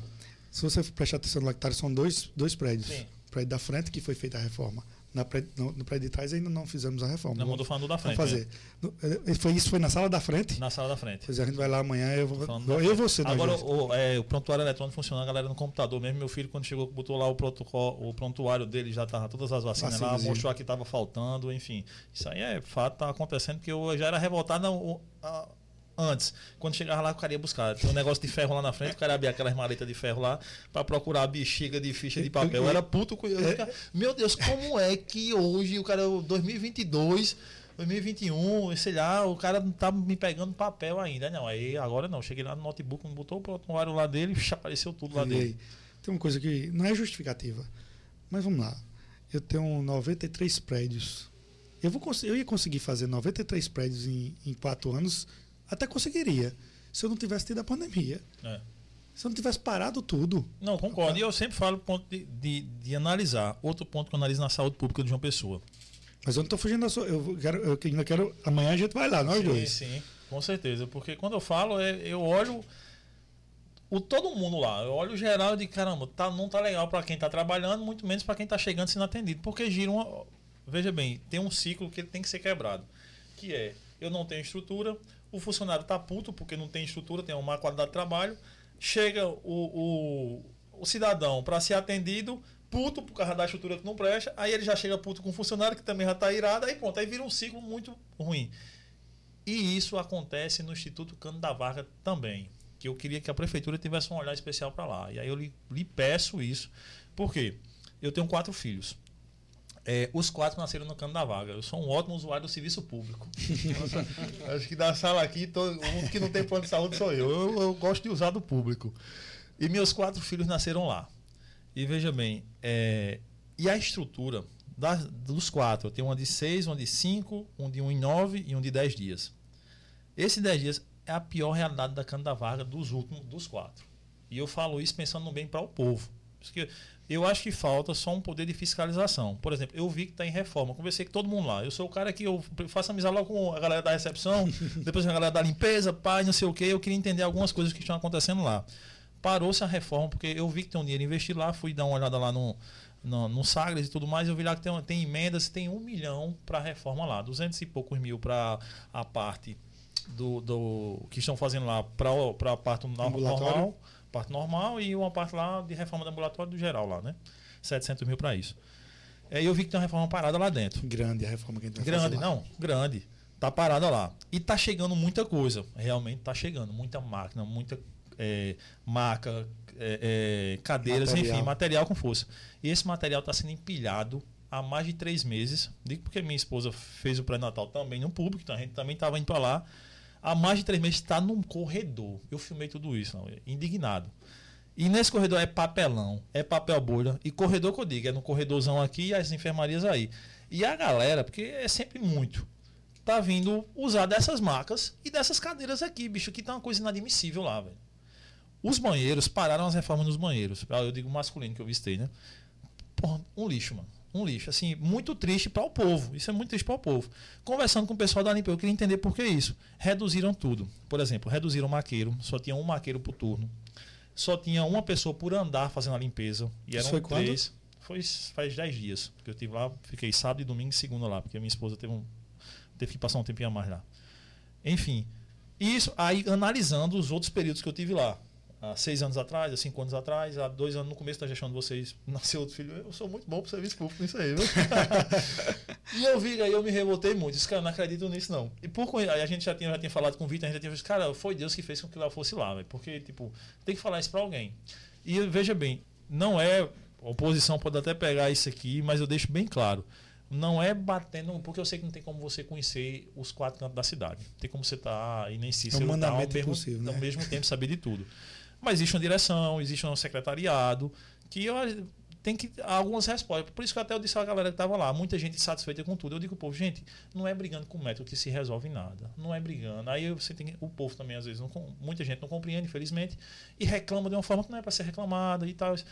Existem pontos. A gente tenta conversar com um, tenta conversar, porque dá para ser melhorado. Um processo de, de entender a entender. Então, por isso que eu queria pedir um olhar especial para Canto da Varga, especial para aqui. Eu, eu, eu, eu vou até, eu vou até além. Eu, eu vou pegar todas essas informações que você está me dizendo e vou, eu vou lá no Vargas analisar. Porque eu visitei esse hospital uns, quando nós fomos entregar os equipamentos e já, já tinham as salas prontas para esses equipamentos irem. E essa forma que você está dizendo que está no corredor lá. Tá. Mas a, a população tem uma coisa que é bem tranquila de, de, de fazer a denúncia. Através do site da prefeitura. Hoje, hoje, não sei se vocês já viram, nós lançamos o Prefeitura na Palma da Mão, que é um site da prefeitura que você vai ter acesso a diversos serviços e a diversas reclamações. Em Luz, CEINFRA, SEMAN, todos, todos os serviços da prefeitura vão estar aqui. Você vai tirar certidões, se vocês prestarem atenção nesse aplicativo, vão ter lá. E lá tem esses canais de ouvidoria que muitos acham que não dá em nada. Só para deixar bem claro para todos os telespectadores aqui, os internautas. Nós estamos acompanhando esse aplicativo, eu e o prefeito Cícero. Quando chega, no, nós delimitamos prazos, para polda tantos dias, para troca de iluminação tantos dias, tal, tal. Fica, acende para a gente no, no interno a luzinha amarela, verde, verde reservida, amarela e vermelha. Quando está na luzinha vermelha, a gente sabe o que não, o que está tá demorando na cidade de uma pessoa. E a gente cobra os secretários. A gente vai em cima dos secretários. E, o- e a, e a população tem que reclamar. Se está errado, tem que reclamar, a gente tem que corrigir o erro. Ninguém aqui é, é, é passivo do quanto pior, melhor, não. Tem gente que torce, quanto pior, melhor. É, É, melhor que esteja ruim. É bom que fique ruim, porque vai vir recurso disso. Tem gente que pensa até desse jeito. Mas não, cara. A gente tem que pensar é desse jeito. Você teve a, a intenção de conversar com a população e dizer, não, o médico não tem culpa. Às vezes o médico está ali sobrecarregado, ou, ou por, por alguns plantões que ele tem, tem dado vários dias, ou Sim. enfermeiro, ou isso, aquilo outro. Mas a gente tem que humanizar a saúde. É isso que a gente está tentando, sabe? E é muito difícil. Porque é, quem trabalha na área de saúde sabe o, o quanto é desgastante aquele dia a dia, aquela rotina. Mas a gente tem que humanizar. Ninguém procura um PSF porque está feliz. Eita, eu estou feliz, vou lá no PSF bater papo, tomar café. Não, eu estou feliz, vou lá no Trauminha. Não. Só vai no PSF, eu digo isso em todas as reformas. As pessoas que tratem essas pessoas aqui como vocês gostariam de tratar seu pai, é a minha fala no final da, da, da quando estamos entregando o equipamento de saúde. Tratem as pessoas que estão procurando aqui como se fosse seu pai e a sua mãe. Pode ser seu pai, pode ser sua mãe que esteja precisando desse serviço aqui. E a gente tenta humanizar cada vez mais. Mas existem falhas, existem erros e que tem que ser corrigidos. E vamos corrigir. Isso que você está me passando aqui, eu não entendo como uma crítica de situação ou de oposição. O que a, oposição me manda, acho que ao invés de mandar, de fazer um post e criticar, manda para mim. Faz, Léo, Uhum. algum vereador, algum deputado, manda aqui, ó, Léo, tá acontecendo isso, resolve, pô. se tu não resolver, eu vou ter que dar seu, vou ter que falar. Pronto. Mas então poste e mande também pra gente, pra gente tentar solucionar, para ver quem é o, o erro, de quem é a culpa, o porquê está acontecendo isso, encontrar o culpado e ajeitar. É isso que a gente quer. E essa informação que você está me dando, amanhã eu não vou mais só, eu vou com você lá no Lagtar, depois quando sair de lá, eu vou lá no, eu já vou lá no canto da vaga. E é desse jeito que eu faço. Aí você fala, Léo, mas por que tu dá o teu número no ar? Eu sou funcionário. Aí eu ia dizer, "Alô, você é doido, né? Eu sou funcionário, se você ver meu WhatsApp aqui, é uma loucura de, de- de responder. Mas eu tento, todo dia eu tento zerar. Todo dia, eu peço até desculpa a algumas pessoas que eu não consigo responder. É porque eu sou assim, eu só uso um número. Eu- O pessoal que trabalha comigo aqui sabe. Só uso esse número. Para falar comigo é esse número aí. Então, é difícil eu responder todo mundo. Eu sou, eu sou humano. Mas, por exemplo, se eu tivesse outro número, ah, Léo tem dois números, um número é para família, E outro é outro é para final de, um é para final de semana, o outro é para Não, cara. Alguém estiver precisando de mim, eu vou estar nesse número aqui. Ligar para mim, eu vou estar, estar tentando ajudar de alguma forma. E a gente tem que tentar fazer isso. É passivo de erro? Sou passivo de erro. O poder público é passivo de erro? É passivo de erro. E a gente tem que corrigir. Ninguém é perfeito. Só a Secretaria de Saúde. É. A Secretaria de Saúde enfrenta algum problema a mais porque vocês perderam, não sei, vou usar a palavra perderam, pode ser que não seja. Secretários de saúde, no decorrer do mandato até então, o que é que, tá, o que, é que vem acontecendo? Eu posso falar com, com muita propriedade, porque eu já fui filho de um secretário de saúde. não tem dia, não tem hora, não tem final de semana, não tem feriado, não tem dia santo, não tem. Não existe. É uma, uma pasta completamente difícil de se lidar, complicada, que você tem que mexer com, vida, com a vida, tem que mexer com o passo orçamentário, com a parte financeira. Você tem que mexer com muita coisa lá. E você tem que abdicar de muita coisa para ser secretário de saúde. É, você tem que fazer, tá ali porque ama mesmo, porque gosta mesmo, e, e é muito difícil. E, a, e a, a, saída dos secretários, de alguns secretários, foi porque tinham vidas pessoais. E aí chega um momento que você escolhe, ou você quer sua vida pessoal, ou, ou você quer é, sua vida pública. Tem gente que não tem esse perfil, ou tem pessoas que têm esse perfil, mas se saturam. Pode, isso, isso acontece, isso é passivo de acontecer. Amanhã mesmo eu posso não ser candidato, uhum. ou posso ser candidato, posso dizer, ah, não quero mais não, participar da vida pública, posso desistir. Então cabe, cabe a cada um saber o seu posicionamento, saber o seu local. E o prefeito Cícero diz isso com muita clareza a todos os secretários. Quem não estiver aguentando, que saia. Ele diz, eu, a rotina de Cícero é pesada. Os meninos aqui que trabalham com a Começa gente. Começa de manhã logo mandando vídeo para Mofi, pô. É, logo cedo. É 5 é horas da manhã, 4 horas da manhã. Tem dia que é 4 horas da manhã, diz, sonhei com a prefeitura, secretário tal, e começa a, a, falar no grupo. Pensei nisso, pensei nisso, não consegui dormir, pensei nisso, ó, vamos resolver isso. É, é, a verdade. Se você olhar, abrir aqui o, o, o, grupo dos secretários, é desse jeito. Então a rotina de Cícero é muito forte, é intensa. Ele sai de casa de 6 horas, 5 horas da manhã e a gente vai chegar. Que horas eu vou chegar hoje? É. Eu saio de casa às 6 horas da manhã. Eu tô, tô na rua desde de cedo, participei de uma, de uma, da plenária agora do PSB. Eu, até para lembrar o que eu fiz o dia todo, eu tive que abdicar de muita coisa. Eu tenho um filho jovem também, novinho, como você tem, e, e é até difícil falar isso, e, falar isso aqui, mas tem dia que meu filho pega na minha camisa antes de eu sair de casa. De 7 horas da manhã, 8 horas da manhã, ele está acordado ali assistindo um desenhozinho que ele gosta. Ele pega na minha camisa e fala: Papai, não vai trabalhar hoje não? Fica comigo. Aí mata, calma. Tem um vídeo na internet, é até antigo, do meu, do meu filho faz. Papai, eu tô com, tô com tanta saudade de você. E a vida, e a vida do cara passa, cara. Eu, é, é, é, é intenso a vida pública. É, e eu que sou um cara que absolvo o problema, que tento resolver, que tento. E sou falho também, mas eu tento resolver o problema de todo mundo. Isso também dói na gente. Tem final de semana que eu digo, eu quero curtir minha família. Tem final de semana que eu digo, eu quero curtir meu filho hoje. Tem final de semana se for passado, for atrasado, eu não fiz nada. Passei o final de semana todo com ele. Eu fui fazer alguma ação, fui para uma ação da prefeitura, ele foi comigo, tal. Tem, tem dia que você tá assim, então cada cabeça é um mundo. E aí, nesse dia que meu filho faz isso, ele, ele segurou na minha camisa e papai não vai hoje não, fica aqui brincando comigo. Eu, olha assim, eu olhei para ele assim, novinho, não entendo ainda, é. mas na minha cabeça, meu filho, eu estou saindo de casa que é para resolver a vida de, de muitas pessoas que precisam que eu saia de casa. A política não é. Você não entra na política, não é para é, sua vida financeira. Eu podia estar tá tocando a empresa, podia estar tá tocando meu negócio, podia estar tá, tá fazendo o que quer. Você tem que gostar. Você tem que gostar. Quem trata a política como, fi, como financeiro não é um bom político. A gente tem que tratar a política com amor, cara. Você tem que sair de casa feliz de estar tá trabalhando. O prefeito sempre disse: Ó, se não tiver disposto a trabalhar hoje, não sai nem de casa. Ele foi logo assim. Porque é esse o sentimento que eu e Cícero a gente carrega dentro da prefeitura. E é esse o sentimento que o governador também cobra da gente.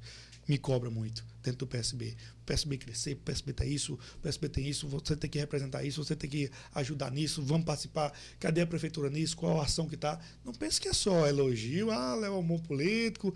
Mas por trás tem a parte administrativa, meu amigo, que é, é intensa. E aí, cada secretário, cada pessoa que tome seu juízo de valor e saiba onde, até onde fica, até onde vai e qual a contribuição que pode dar. Uns saem, outros ficam e a vida é dessa forma. Eu e o prefeito Cícero, a gente não pode entregar o barco e estamos lá tocando e é intenso. Se o secretário não aguentar, é melhor entregar mesmo. Mais duas coisas suas só, Kaique, quer fazer uma Eu só tenho mais duas perguntas a ele. Pode fazer Fica isso. Fica à vontade. A primeira é do BRB que é o que a posição está amando agora em bater em vocês.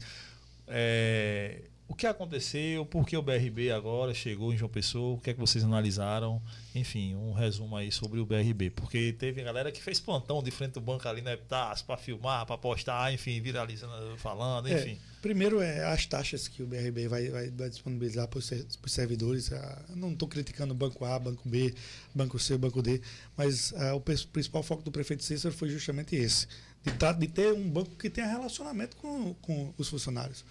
E, e por ele ele não conseguia ter um relacionamento com, com, com o banco que estava.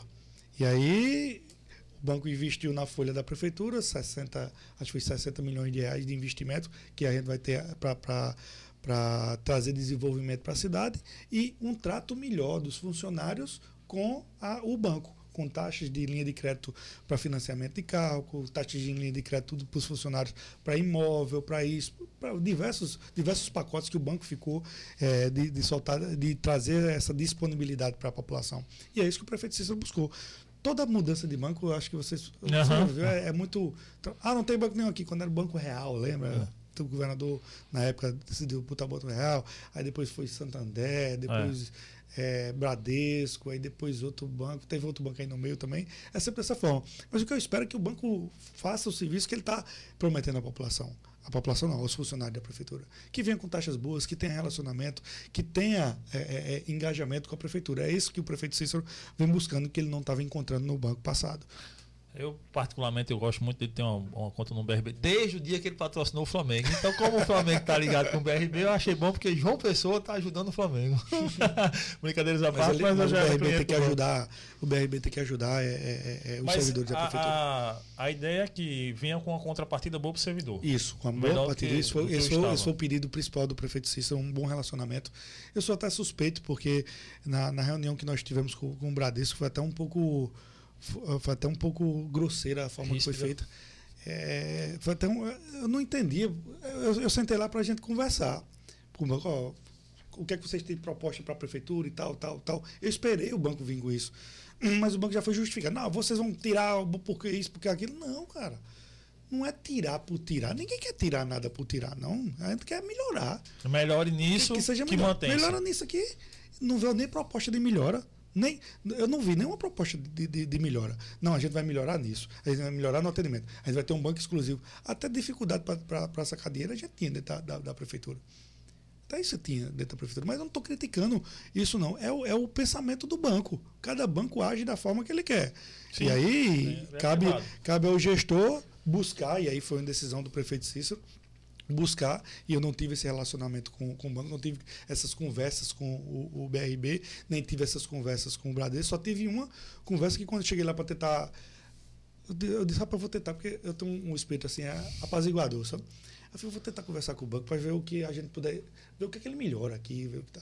Mas não, não, não- a proposta para mim não veio, não. Nada. Não veio nada. Eu disse, Rapaz, não tem nada para o servidor, nada. Isso, criticaram até a forma que o prefeito estava fazendo, não acreditando que o banco ia, que ia investir esse, esse, esse, esse valor. E tá aí para quem quiser ver. E Limpo, transparente, com toda a transparência do mundo. Tiveram alguns problemas, a gente pagou até antecipado para não, não, não, não ter erro, não ter problema. Por exemplo, se você recebia dia 30, a gente antecipou, acho que foi sete dias, foram Uhum. oito dias o pagamento, para que as pessoas possam ter esse tempo tranquilo para poder. é, é, ir até uma agência para poder ir, mas teve algumas pessoas que foram lá É. achando que tinha que fazer rápido. Não, com tranquilidade, com, com leveza. Entendo, entendo, alguns problemas foram, foram feitos. Cobramos e cobramos muito do BRB para ampliar o número de caixas e ampliar locais de, de, de, de atendimento. Cobramos mesmo, brigamos com o BRB para fazer isso. E se Deus quiser, se Deus quiser, é, o banco vai trazer mais, mais Pontos mas- físicos. mas pontos. Não, não é nem pontos físicos, vai trazer mais, mais coisa boa para os funcionários da prefeitura. A minha, minha esperança justamente é essa. Eu disse que eram duas coisas, né? A, a- a última é sobre as peças no tabuleiro para política. Mas antes disso, conheço muita gente aqui da São Rafael, muita galera por aqui. Isso fala muito é, em uma obra muito grande em João Pessoa, que vai beneficiar muitas comunidades. Aqui perto é isso, Léo. Qual obra você está É, Tem várias. Não, que é da, da São Rafael, por exemplo, de revita- de revitalizar. revitalização do- da, da São Rafael. O- a, o a parceria com o BID. Isso, isso aí. do- A gente tava. é, A gente tava, é, tava que tem um investimento em dólar aí, né? Tem uma, tem uma grana a boa gente aí. tava falando justamente sobre isso. Alguém quer morar na beira de um rio sabendo que o rio está alagando? Não, ninguém, velho. Ninguém quer fazer isso. Agora também muita gente não acredita mais no poder público. Boa parte. vai fazer isso, vai nada, não sei o quê. Muita gente tá, pensa dessa forma. E muitas pessoas têm medo de sair da, da, da, dessas casas em ribeirinhas, em beira de rio ou em área de risco. Prefere arriscar ali, estar tá ali, porque foram ali que foram nascidos, que foram criados e tal, tal, tal. Mas vive um tormento todo ano quando o rio enche. E vive tormento todo ano quando uma barreira desliza, tem um deslizamento, ou aquilo, aquilo outro. Mas ninguém quer isso. O que a gente quer? Por isso que a gente está na primeira nessa etapa 747, até anotei aqui, 747 apartamentos para a gente entregar e tirar pessoas. E a gente inovou com a compra assistida. Ou seja, é, nessa parceria com o BID, é, vocês vão reformar o que dá para reformar. Reformar o que dá para reformar. As casas que não estão em área de risco, não tem problema. As casas que estão em área de risco, tira. Vamos fazer Vão levar saneamento para essas casas que não estão em área de risco. Área de risco. As, as, que não, as que, dentro do projeto, dentro da Defesa Civil, do projeto do BID, na reestruturação de parte de mangue, da parte de, de beira de rio, que não pode ser, ser, feita a construção, essas casas vão ser retiradas. As que não, que não são, vão continuar da mesma Aí beleza, forma. eu tenho minha casa lá que vai ser retirada. Certo. Aí, Aí, você, tem, você tem a opção de ter um apartamento e tem a opção também. Que será de, feito pela prefeitura. Isso, pela prefeitura, ou tem, ou tem, ou tem a, a, a, compra assistida. Você procura o imóvel até tantos, acho que se não me engano, 120. 120, 120 acho, né? mil, se não me engano. Pelo número Porque muita coisa, é, é muita, é isso, 120, 120 mil, mil reais para você escolher um imóvel num local aqui em João Pessoa. E até muitas pessoas, ah, posso, posso fazer isso? Pode, você vai poder. Você quer morar onde? Ali, você conseguiu a casa dessa forma, a prefeitura vai lá e paga e você vai, você se muda e vai para lá, sem problema nenhum. Agora, com transparência. Nossa equipe foi lá, no começo todo mundo meio. Eu não acreditava, porque muitas pessoas passaram lá. O BID, esse projeto BID, não é um projeto de hoje. Não, faz tempo. De, de, de, de ações passadas. Para você ver, ter noção, acho que foi menos de 2% que foi tocado até a gente assumir. Eu perguntei por que não tinha sido tocado a um antigo gestor disse, né? Porque estava preparando para agora. ah, Aí ele não pode dizer isso a mim, porque eu estava na Câmara quando ele dizia: viu, uma pessoa se prepara para um milhão de habitantes e o BID vai injetar tantos milhões e tal. Aí ele deixa um presente, fala, não, eu vou deixar aqui para a Cícero. É, por isso que eu disse, ah. eu vou perguntar a Cícero, a Léo.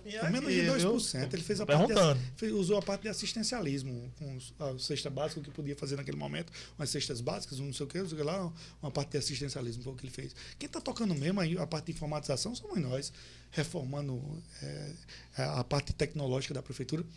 Pra vocês terem noção, a, o cabeamento e o sistema usado da prefeitura era de 15 anos, de, da época que Cícero tinha sido prefeito. A parte de TI, a gente falou, ah, isso aqui ainda é assim, ainda é assim, é, tem que mudar máquinas novas, é, é, dar desenvolvimento. A gente botou um dock lá para rodar, todo mundo dizia que não ia dar certo. Onde a gente andava, não, não dá certo. Não, isso não dá certo. Não, para o sistema, dá certo, não, não dá certo, não. E a gente implantou. Todo mundo dizia, não, Léo, mas se um processo errar, como é que vai ser feito? Não, o erro vai ficar lá e conserta o erro e outra pode ter problema nenhum, não. Então, é desse jeito dentro do doc. Num, num doc é dessa forma. Você entra com o processo, o processo está errado, aquela página errada vai ficar lá, marcada, uhum. e abre uma, uma, nova página, não tem problema não, vai ser assim. Não, mas aí é ruim demais para interligar com a secretaria. Não, não, vai ser bom. Você vai mandar ofício aqui, é, é automático. E eu consigo acompanhar o, o rendimento não é o rendimento do funcionário, o rendimento de cada secretaria. O que está saindo, o que não está saindo, o que está represando, o que não está represando. E é isso que a gente está fazendo. E a gente está conseguindo né, informatizar. Então, nesse projeto do BID também tem isso. Tem essa parte também de defesa civil, de, de reformulação do, da, da, defesa civil. A defesa civil de João Pessoa não tem um barco. A viatura da defesa civil era cedida de outra secretaria. Não, a defesa civil, quando cai uma, uma barreira, quem é, que é a primeira liga? É. Defesa civil. Defesa tem que ter estrutura, cara. Eu estava lá, acho que você pode ver até na, nas minhas redes sociais. Eu estava como prefeito Cícero, o prefeito Cícero estava em uma viagem, eu estava como prefeito, deslizou uma, uma, barreira perto ali do, do, do bairro Imanaíra. Lá de São José. Não, São José, perdão, perdão. E eu fui para lá, na mesma hora. Tá onde a Defesa Civil, vou para lá, vou para cá, para juntar. Você está pensando de quê? Vamos para o auxílio tal, você não vai ficar aqui não, que essa casa está caindo, a área tá, tá, foi construída na área errada, vamos tirar você daqui. E é dessa forma que a gente tem que fazer. E é isso que eu tenho que fazer. E é isso que a gente está fazendo no BID.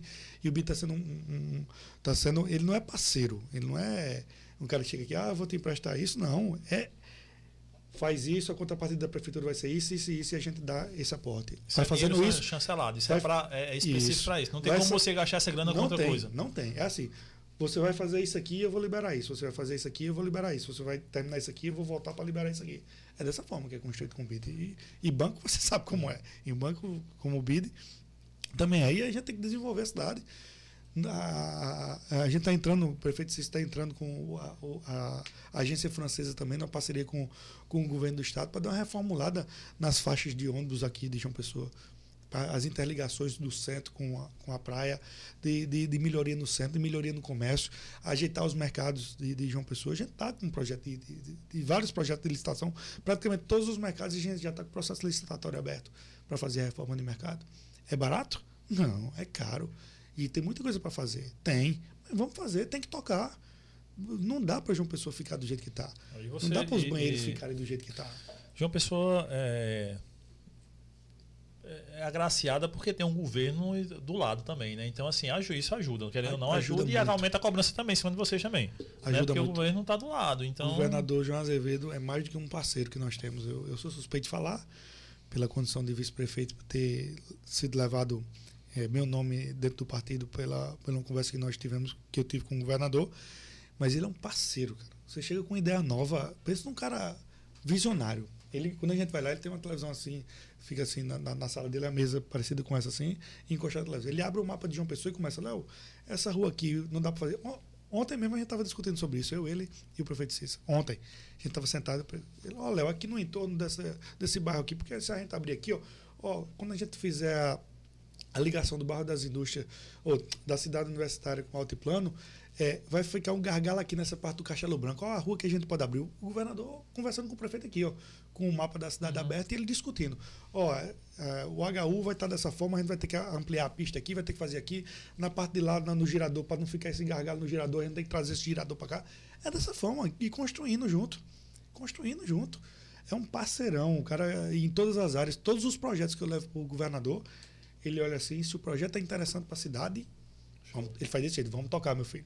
Agora, quando ele tem dúvidas no projeto, fala, não, Léo, isso aqui poderia, eu acho que poderia ser assim, eu não estou me metendo, ele até brinca comigo, eu não estou me metendo, eu falo, mas governador, o senhor é cidadão, o senhor é, entende da- das obras aqui da cidade. Não, mas não estou me metendo, mas ó, isso aqui, se você pensasse aqui é assim, assim, assado, não seria melhor? Ele dá uns toques e bota nossa equipe técnica para conversar com o embasamento deles dois. É uma oportunidade ímpar que eu estou tendo na minha, na minha vida de, estar ao lado desse- desses dois caras Ah, bem, não tenho experi dúvida bem disso. experientes. por fim, minha última pergunta. pra- é, Deixa eu nem para você, viu, Kaique? Faça a sua última que eu faço a minha também. É, não, é, é para saber porque existe um jogo na política. E você, pelo que eu entendo, você é um grande parceiro de tanto de Cícero é, quanto de João também, óbvio. E você está no PSB. E aqui eu recebi algumas pessoas, como por exemplo seu companheiro de partido Tibério, entre outros. Então, muito se fala no jogo da política. O PSB vai lançar a candidatura própria à prefeitura. Aí quando fala isso, eu disse, pô, então Léo vai ser oposição a Cícero. Mas Léo elogia Cícero pra caramba, porque trabalham juntos, então, então há um alto elogio também em cima disso. Beleza? Como é que o pessoense fica esperando? Eu sei que tem muita água para rolar ainda debaixo dessa ponte, mas como é que o pessoense fica esperando o Léo e até então, eu sei que você não fala, não pode bater o martelo pelo partido, mas até qual a sua visão do PSB para as próximas eleições? Bem, eu, eu seria até é, injusto de estar dizendo aqui, ah, vai, ter, vai ficar junto e sou eu. É, seria fácil demais fazer É. isso, mas não é o pensamento, não é esse. O pensamento nunca foi esse da pessoa Léo Bezerra, do projeto Léo Bezerra como vice-prefeito. Foi um projeto do meu partido, do PSB, com o projeto do PP, do partido do prefeito Cícero. Não é, eu, eu não represento o Léo. Eu- até porque eu não fui escolha de Hervásio, não foi Hervásio que, que, que me colocou na condição de vice. Não foi dessa forma. Foi uma conversa que a gente teve e teve um entendimento que meu nome seria interessante por essa parceria com o prefeito Cícero. E eu respeito demais o nosso partido. E eu acho isso bacana, porque o nosso partido é vivo. O partido discute. A gente discute tudo dentro do partido. Hoje, eu estava na plenária agora da juventude, a juventude empolgada, parecia que tem começado a eleição. Mas só que não tratamos de eleição, não estamos tratando de eleição. E o que a mídia cobra muito é isso. Vai ser Léo? Não vai ser Léo? Vai ser Tibério? Tibério é candidato? Não, Léo, rompe com, Léo vai romper com o Cícero, Léo vai ser candidato, o governador vai, vai, vai pedir a Léo para Léo, pra Léo ser candidato. A gente É. nem pensa nisso. As declarações do governador são outras. Vamos tocar a parceria, vamos tocar a parceria para João Pessoa, vamos deixar para decidir, conversar a eleição na época da eleição. O PSB falaram, o PSB precisa de cargo, o governador já deu entrevista. O PSB não precisa de cargo, não, o PSB já tem um governo. Então as pessoas especulam isso, como especularam também naquele momento. Vocês vai romper com o João. Lembra na eleição? Vocês não ficam vocês não fica com o João nada.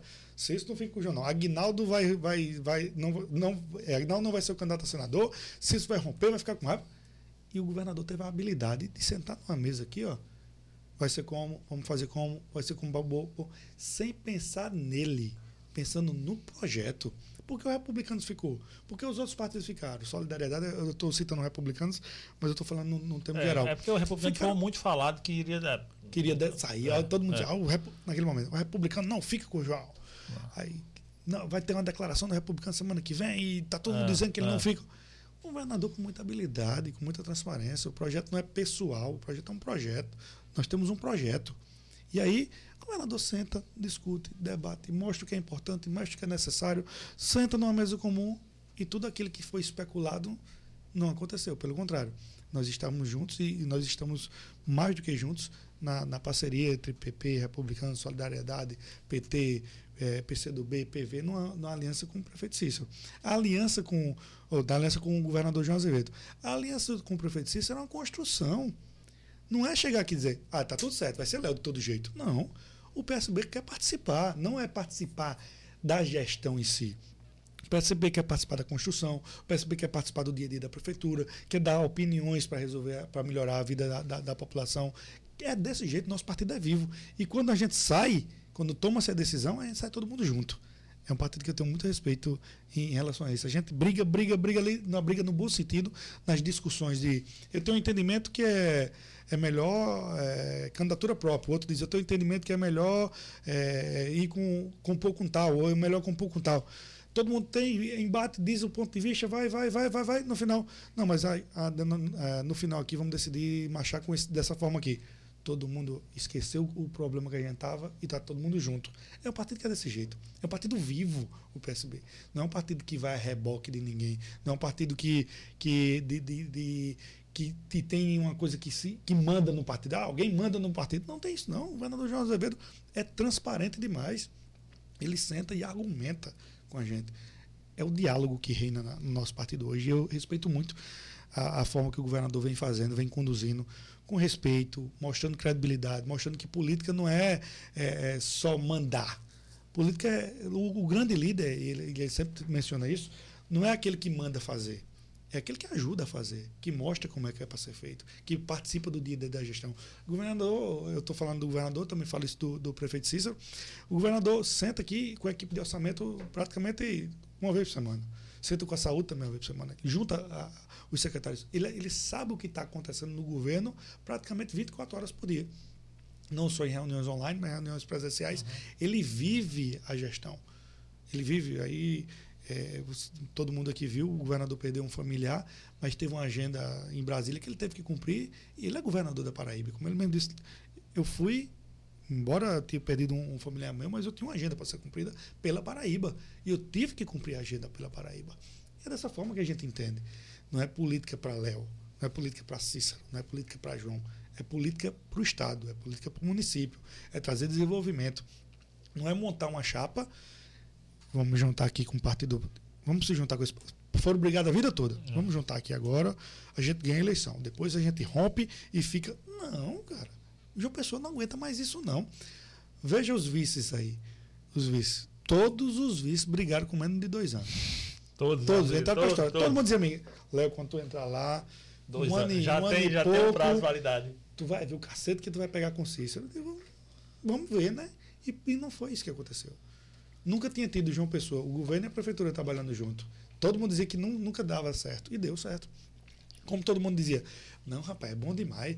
A gente vota no prefeito de um lado e o governador do outro, que os dois vão brigar para fazer as coisas e a gente não via nada acontecer, pô. A gente não via nada acontecer.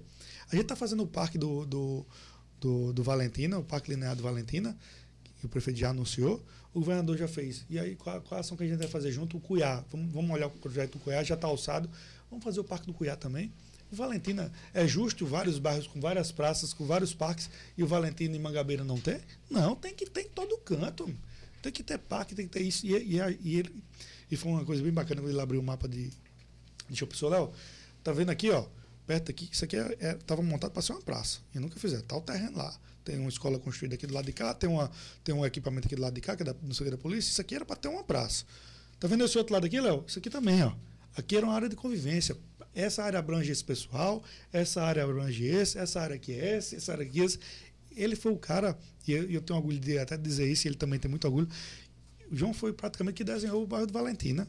Ele tem um Valentina na cabeça. Quando ele abriu o mapa, já foi dizendo: aqui, ó, a gente fez pensando nisso aqui, para ter um parque aqui, para essa, essa, essa, para essa região aqui, vir para esse parque. Aqui, ó, a escola aqui, tá vendo, Léo? Essa aqui já tem uma escola aqui que é para ir para esse pessoal dessa região. Foi um barco que ele fez pensando. Ele fez, e esse parque aqui no meu que nunca ninguém fez. Ele fez, vou, vou fazer o parque. E, e lançou o parque na, na, última prefeito no bairro. O Cuiá.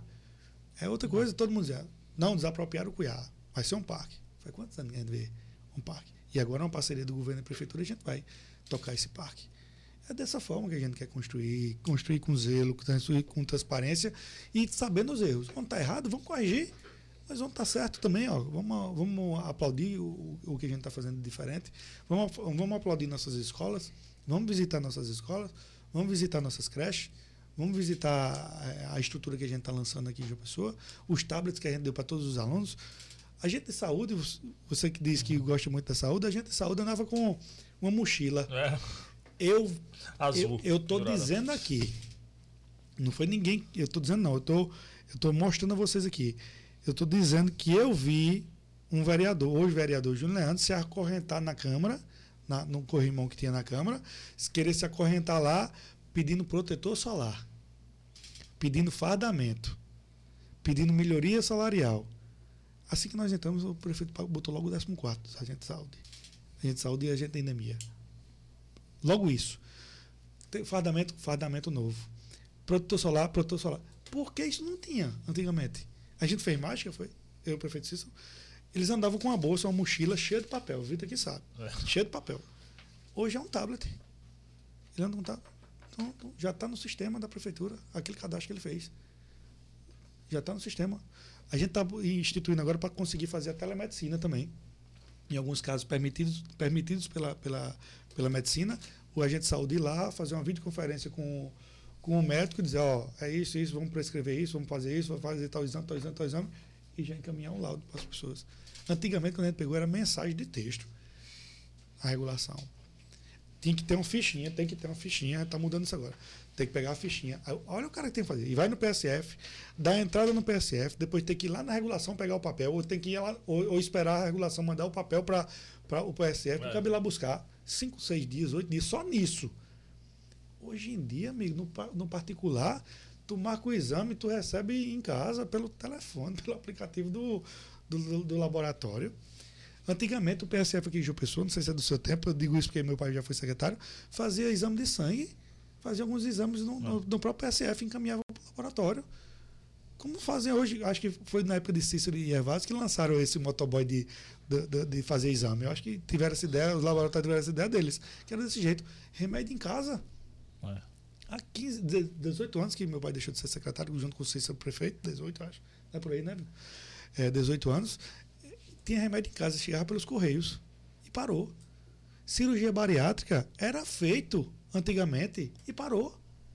Hemodinâmica Quantas vezes prometeram hemodinâmica? Ah, bota no site da prefeitura, no site antigo da prefeitura. Prometeram hemodinâmica, prometeram é, é, reestruturação do Santo Isabel. O Santo Isabel não tinha ar-condicionado as enfermarias. Quem botou, fomos, foi, quem botou fomos nós. Aí algumas pessoas, algumas pessoas da oposição falaram, aí a, o Santo Isabel não tinha, não tem ar-condicionado. Gente que fazia parte da outra gestão. Falei, por que vocês não botaram? A gente está botando agora. Botamos ar-condicionado em todos. Em todo. A hemodinâmica, antigamente você sofreu um infarto aqui no, na, em João Pessoa, se antes do metropolitano era rezar. Era. Era rezar. Levava para onde? Onde é que tinha máquina de hemodinâmica? Só a rede privada. Ou então conveniado com a prefeitura, que fazia o convênio para é. ter. Hoje a gente tem a hemodinâmica lá em João Pessoa que atende, pode, atende até 10 pessoas. Atende até 10, acho que até mais de 10 pessoas e 10 infartos. É, tem uma, tem uma, uma, conta que faz de João Pessoa, tantos habitantes, é, A hemodinâmica aguenta até 3, até 5, até 10. Sim. A de, daqui de uma pessoa é 10. 10 pessoas. E antigamente não tinha isso. E essas pessoas iam para onde? Antigamente. Ou ia para hospitais particulares, ou ia para o metropolitano, que era do estado, ou então ninguém sabia onde ia. Abrimos a, a hemodinâmica do Santo Isabel. Melhoramos a qualidade de vida da população. Tem um, um, um infartado lá que é, salvaram a vida do prefeito, ele saiu andando no outro dia. Ele infartou, correram, levaram ele, atenderam na UPA, correram, levaram ele para o Santo Isabel, fizeram todos os procedimentos, botou um, um stent, tal, tal, tal, saiu, saiu andando no outro dia. No outro dia, que eu estou dizendo, é Sim, sim. dias Tudo depois da, da alta do, do, do médico. Salvamos, salvo, eu não, né? Deus que salva a vida, mas um, um instrumento que, que colocou na nossa mão. A ambulância do coração que a gente colocou. Ambulância, ela é específica. As ambulâncias, são, são três ou quatro ambulâncias específicas para isso. Teve um infartado da ambulância, pô, já chegou lá. Se prestar socorro, uh, já vai, leva o Santo Isabel. É desse jeito, ou leva para o metropolitano. É desse jeito que a gente tem que fazer. O coração paraibano que o governador lançou. Hoje nós temos dois aviões. Quem imaginava que a Paraíba ia ter isso? Hoje o governo está a ter dois aviões. Projeto que o, o governador fala com entusiasmo. Porque é um projeto revolucionário. Esses pacientes do interior iam para onde antigamente? Morria, né? É o que fazer. Quantas vidas foram salvas nesse programa? Incontáveis, não tem nem como mensurar, não tem nem como botar num papel. Nem merece botar num papel isso. Mas é desse jeito. Vamos mudar o. Eu sou a melhor pessoa do mundo, Cícero é a melhor pessoa do mundo, nós vamos fazer tudo, nós vamos. Tá tudo perfeito? Não. Você mesmo fez uma menção agora há pouco, que a gente tem que corrigir. E vamos corrigir. Agora com transparência, pô. João Pessoa não aguenta mais aquela birra política. De, eu vou te criticar só porque eu quero poder. Eu vou, não, vamos construir. Eu, eu- várias coisas que eu, eu, eu mencionava para Cartaz quando a gente fazia a, a caravana da oposição, ele ia lá e, e co- corrigia. Aí no outro dia os vereadores ficavam na Câmara, eu lembro muito bem. Léo, e aí, vai elogiar? Eu disse, se vocês não forem, eu elogio. Ele tem, dos 27, ele tem 20 aqui. Vocês elogiam e eu já pego outra pauta, eu ficava brincando. Mas se ninguém elogiasse, eu elogiava. Teve uma vez que eu estava na tribuna, o Miranda disse, e você não vai elogiar porque resolveu? Vou, você não já elogiou, eu vou elogiar também. Ah, o prefeito fez isso, isso, isso. Arrancou o que é meu? Nada. Às vezes que eu pedi para sentar com ele, de verdade, não era para criticar ele, não. Era para mostrar, prefeito, o Hospital da Mulher tem um. Vamos fazer o Hospital da Mulher? Que era um compromisso de, de campanha de todos os prefeitos, esse compromisso de campanha. O governador pegou e está fazendo o Hospital da Mulher, onde era a maternidade Frei Damião, não precisou mais nenhum prefeito fazer. O governador mesmo fez. E se você for olhar o tamanho da obra, é um hospital de verdade. Dizem que, que Grande, será um grandioso, grande, grande hospital vai ajudar muitas mulheres. E a prefeitura está fazendo o quê? Criando a rede da mulher, dentro dos PSF, das UPAs, direcionado para o, para o Hospital da Mulher. É essa parceria que o povo quer. É, é a oposição construindo, por exemplo, uma praça que está inacabada, um, um vereador vai lá, critica e a prefeitura vai lá corrigir. É isso, eu recebi hoje de um amigo meu, lá do Esplanada, ele me, me encaminhou hoje. Olha, tá um lixo aqui na frente da praça. Mas no outro, na mesma hora. Não é porque, e eu não quero que seja por Léo, não. Agora, através do aplicativo de uma pessoa na palma da mão, a população vai poder entrar e vai poder tirar foto com georreferenciamento. Viu? Eu não sei se você já, já tem um aplicativo. Não, não, vou baixar e vou postar um código pra galera ver como é que é. Mas, hã? Vou botar no Instagram pra galera Bota ver como para é que é, pra galera você dar uma olhada. É, é- esse aplicativo aqui é João Pessoa na palma da mão. Sim, sim. Só clica aqui. O buraco que você tirar a foto, a lâmpada que você. Que você a- o poste que você diga que está tá apagado, vai ter o georreferenciamento. A gente vai saber de onde foi ter tirado, de onde você tirou aquela foto ali, e a nossa equipe vai lá, vai abrir uma ordem de serviço e a população vai lá. Uma poda, a gente vai saber o tempo da poda. Tem que melhorar muito? Temos que melhorar, vai ter que melhorar muito. A demanda vai ser muito maior. Porque agora vamos- a população vai estar aqui, ó. Tá um buraco aqui, precisando de um- quebra-mola ali, aquela placa tá, tá, tá apagada, aquele poste está queimado, vai ser desse jeito. E tem que ser assim. E a prefeitura tem que ter. População participativa, né? A população tem que participar. É para eles que eu estou aqui. É por eles que eu estou aqui. É para que seja bom para a gente, que seja bom para seus filhos, seja bom para meus filhos. Eu quero que uma pessoa se desenvolva cada vez mais. A gente quer fazer a- a- o reordenamento da aula, está saindo aquele ataque, que eu acho que vocês poderiam tá- ter me perguntado sobre isso. Não é para piorar para ninguém, não. É para melhorar. É para melhorar o serviço. É para melhorar para os ambulantes, é para melhorar padronizando, para melhorar para o para o turista que vem aqui. João Pessoa, se você sempre diz isso, João Pessoa só vai ser boa, boa para o turista quando ela for boa para o morador. Para quem É. mora aqui. Aí vai ser boa para o turista. E a gente não quer aquele turismo que tem em outras cidades aqui. Não, a gente quer um turismo bom para a cidade, que traga desenvolvimento, que o bugueiro possa trabalhar feliz, que, a, que o ambulante possa trabalhar feliz. e possa O centro histórico estava apagado. A gente está lá com reforma, com melhoria. Estou levando equipamento para lá.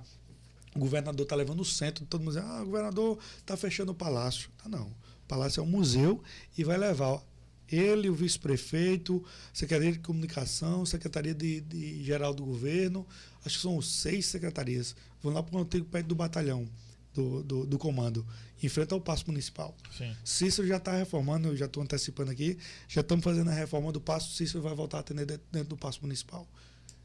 Trazer desenvolvimento para o centro.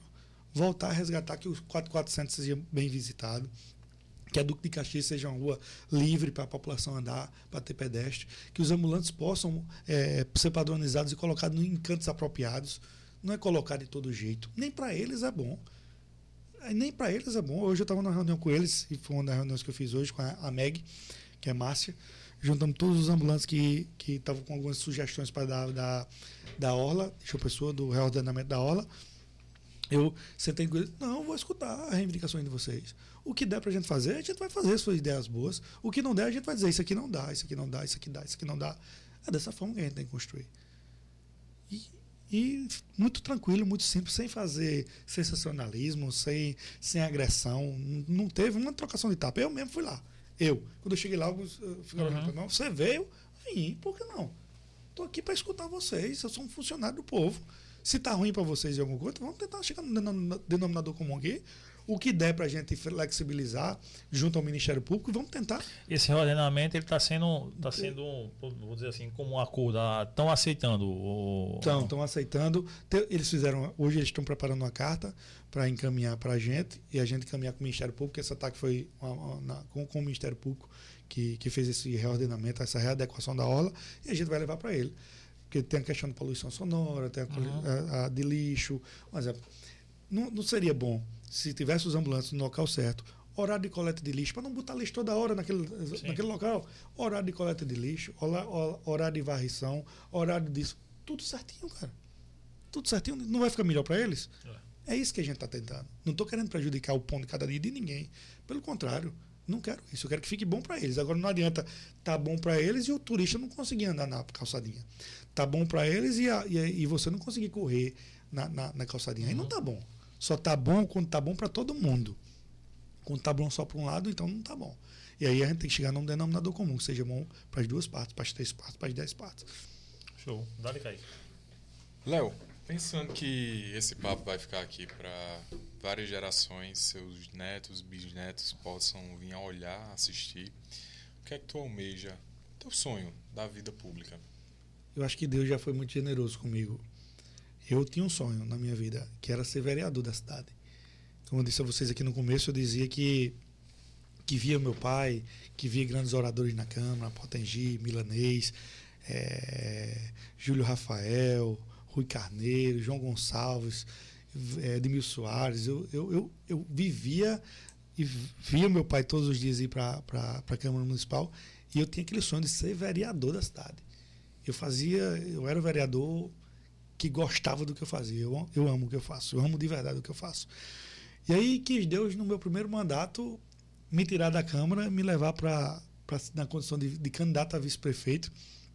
Eu, como disse a vocês, foi um susto que eu tive, mas foi Deus, eu acho que, que, que quis, que, que me levou a isso, que me fez ter coragem para aceitar o desafio e representar o meu partido, representar o governador João Azevedo e Deus me colocou na condição de vice-prefeito. Eu sempre digo, eu, eu, conversando com o Tibério hoje, eu digo, Tibério, é, eu sou um soldado do partido.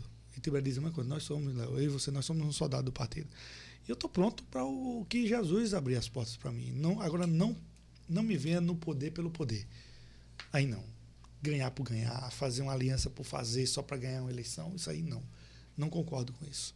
Eu concordo com uma coisa que seja construtiva, um, projeto futuro, uma coisa que seja boa para a sociedade, uma pessoa que, que, que seja parceiro. Quando eu conversei com o Cícero, o governador, o governador só fez assim: Cícero, eu quero que você dê espaço a Léo, para Léo fazer o trabalho, o trabalho que ele merece fazer. E eu estou tendo esse espaço. Eu estou encontrando esse espaço para fazer. O Bora Cuidar, eu já, eu, em menos de 15 dias, eu reformei nove, nove praças em João Pessoa. Já estou na Duque de Caxias, que nem a CDL acreditava. Quando eu comecei a fazer lá, eu não avisei a ninguém. Eu comecei a fazer. Tu, pegou um vídeo meu, viralizou, os caras me chamaram, Léo, o que é isso que tu está fazendo? Estou fazendo a reforma. Levamos para o, o, a igreja um Ave Maria, lá no, no, na, na, igreja de São Francisco. Uhum. Levamos a Ave Maria. Levamos a Rubacão Jazz ali para para depois do terceirão. Fizemos, botamos o palco lá e fizemos na Academia Paraibana de Letras. Botamos lá o, o Rubacão Jazz para tocar, porque a gente está montando um projeto que eu estou trazendo aqui para vocês para ter no centro histórico quarta, quinta e sexta ter um, um chorinho, ter o Rubacão Jazz, ter a, a, banda da, a banda da prefeitura, 5 de agosto, várias apresentações por lá pelo centro histórico, para levar vida para aquele lugar. Sim, sim. Ali o Hotel Globo, quem não teve a oportunidade, de diga aos, aos internautas que estão nos assistindo, vá no Hotel Globo, ver o pôr do sol de lá. É uma maravilha, é lindo. O nosso centro histórico é lindo. E eu tenho certeza que eu vou conseguir isso com a ajuda da nossa população, com a ajuda dos comerciantes, a gente vai conseguir. Eu cheguei lá na CDL, ele, mas tu teve essa ideia de começar a fazer isso por quê? Porque ninguém foi falar contigo. Eu falei, não, porque eu vi que João Pessoa merecia isso e estava na hora da gente fazer. Aí demorou, eu falei, demorou não, estava na hora da gente fazer agora. Agora que a gente está na hora de fazer. Estava reformando escola, reformando creche, reformando isso, reformando hospital, melhorando, melhorando posto de saúde, tal, tal, tal. E a hora agora do centro, chegou a hora do centro histórico. E o centro histórico é isso que eu quero, é trazer desenvolvimento para lá. Eu não posso adiantar muita coisa não, que nos próximos dias tem novidade para o centro histórico, mas deixa aqui registrado, vocês vão ver um anúncio do prefeito Cícero, também feliz, na parceria com o governador João Azevedo. Padre Marcondes, que veio aqui falar um pouco sobre os caminhos da fé, sobre muita coisa Caminhos da fé surgindo ali. E eu fui, eu fui, ele fez um, proje um projeto piloto, eu fui participar lá, visitar o, o, esse trajeto que eles querem fazer. E o centro histórico realmente precisa muito desse olhar mais carinhoso, porque a história nasce de, de João Pessoa ali, né, cara? Então, assim, traz muita gente para ali e as pessoas têm que vis querer visitar cada vez mais. E com, essas, com essa proposta, proposta eu acho muito legal. Boa. Eu vou trazer para vocês. Ó. Nós temos aulas de música na universidade. Você acha que os alunos que estão aprendendo não gostariam de se apresentar no centro histórico, não? Com certeza, muito. Gostaria de se apresentar em qualquer canto. O nosso balé que nós temos o Balé Bolshoi, que nós estamos levando os alunos. Esses alunos que não passaram para ir para o balé, para ir para Joinville, que estão no, na companhia de dança do município, não gostariam de se apresentar no centro histórico? Estou deixando aqui um, ah, um spoiler para vocês do já. que a gente está pensando em fazer no centro histórico, fazer essas apresentações. E aí, não fugindo da sua pergunta, meu sonho é fazer por essa cidade. Meu sonho é trabalhar por essa cidade e, como eu disse, acordar e pensar o que é que eu vou fazer de diferente o que é que eu vou poder fazer diferente e aí entregar nas mãos de Deus o que vem o que vem pela frente se tiver de ser vice-prefeito você vice-prefeito se tiver de ser prefeito você um dia prefeito se tiver de ser vereador governador o que Jesus abrir as portas para mim e aí é deixar entregar na mão dele e ter fé em Deus e resolver os problemas dessa cidade e aí Gai Ótimo papo. Léo, muitíssimo obrigado mais uma vez pela presença. Gostei demais do papo. Muito arretado. Eu que agradeço essa oportunidade de estar com vocês. Amanhã a gente tem encontro. O Vitor já vai marcar com vocês aí. Tô aí na o horário para a gente lá no, no Lactário. E me põe à disposição, não só do, dos telespectadores aí, dos, dos nossos internautas, mas me, me põe à disposição de todo cidadão de João Pessoa que queira estar através das redes sociais falar comigo, sou eu mesmo que respondo minhas redes sociais, não é. Eu tava na vida, é eu, eu, já falei contigo no Instagram e eu disse aposto não é Leonardo, depois eu vi que era tu mesmo. Tem gente que me pede até, faz. É você mesmo, digo, é, faz, tira um Mano selfie. tira um selfie, eu digo, sou eu. Rapaz, Léo, isso aqui. Eu não, tem pessoas que não, tem coisas que eu não consigo responder. Óbvio. Né? É, é, humanamente impossível. Mas sou eu mesmo. Eu tento e fico lá, não boto na mão de ninguém, nenhum assessor, nenhuma pessoa que trabalha comigo. Sou eu mesmo que tento responder a todo mundo com falhas ou com acertos, com respostas boas ou com resposta negativa, mas sou eu que estou lá falando com a população de João Pessoa. Cara, obrigado. Realmente você é o que me disseram que você era, tá, achei até mais é, focado mesmo em trabalhar. Cara. Me disseram isso. É um boy que, que, que tem muito futuro na política porque gosta de trabalhar e gosta da política. E eu, quando falo na situação, é, eu, eu sempre tento analisar bem. Tipo, já passei uns dias aí trabalhando em política, lá pelos interior da vida. E vi muito isso de, de, oposição sensacionalista, de oposição que não faz crescer nada. E eu acho que qualquer comentário que seja feito, qualquer análise, tem que ser feito no canto certo, no ponto certo, com a pessoa certa. E sempre um comentário engrandecedor para todo mundo, né? Porque quando eu vejo políticos querendo apenas, ah, vai lá, que nem tá na moda fazer isso aqui agora. O cara vai lá, tá quebrando alguma coisa lá na orla. O cara tá vendo aqui, ó, é pra acabar pra vocês aqui, ó, não vai andar mais ninguém, não vai ter comércio mais não. Aí, velho, tá, tá agregando. Isso é, isso é uma desonestidade, cara, porque isso não é a verdade que está sendo dita ali, né? Qual é o ponto? O que é que realmente está acontecendo? Por isso que quando eu pontuei a questão da. Eu, aí eu fui, conversei, vi a galera, o que é que está acontecendo? Há quanto tempo está assim e tal? Pô, tem como a gente tentar trabalhar, tem como tentar melhorar. Tem, pô, eu não sabia do aplicativo, estou sabendo, tanto que eu vou fazer um vídeo exclusivo desse aplicativo para postar para a galera baixar. Para que quando houver, fala por aqui e de repente a gente vai melhorando para todo mundo. Né? Eu, eu acredito que. Por isso que eu sempre acho muito bom conversar com político, gosto demais. Acho que é a forma que a gente tem de transformar a vida, do, principalmente do pobre. Principalmente. A única salvação que tem para o pobre, eu acho que está na política, em bons políticos, que vai dar dignidade pobre. É isso, é isso, é dar dignidade. Eu já quero convidar vocês para no próximo jogo beneficente que a gente vai fazer, vamos fazer lá para Aspan e eles pediram o produto de limpeza. Eu queria convidar vocês também para participarem com a gente lá. A gente poderia, já estou com a ideia aqui de vocês poderem narrar até o jogo. Hoje né? nós temos um narrador específico do, do clube, a gente faz esse tipo de transmissão. Fazer, que a gente vai Pode fazer, contar com a gente. Eu vou, vou, e eu vou fazer uma campanha para produto de limpeza.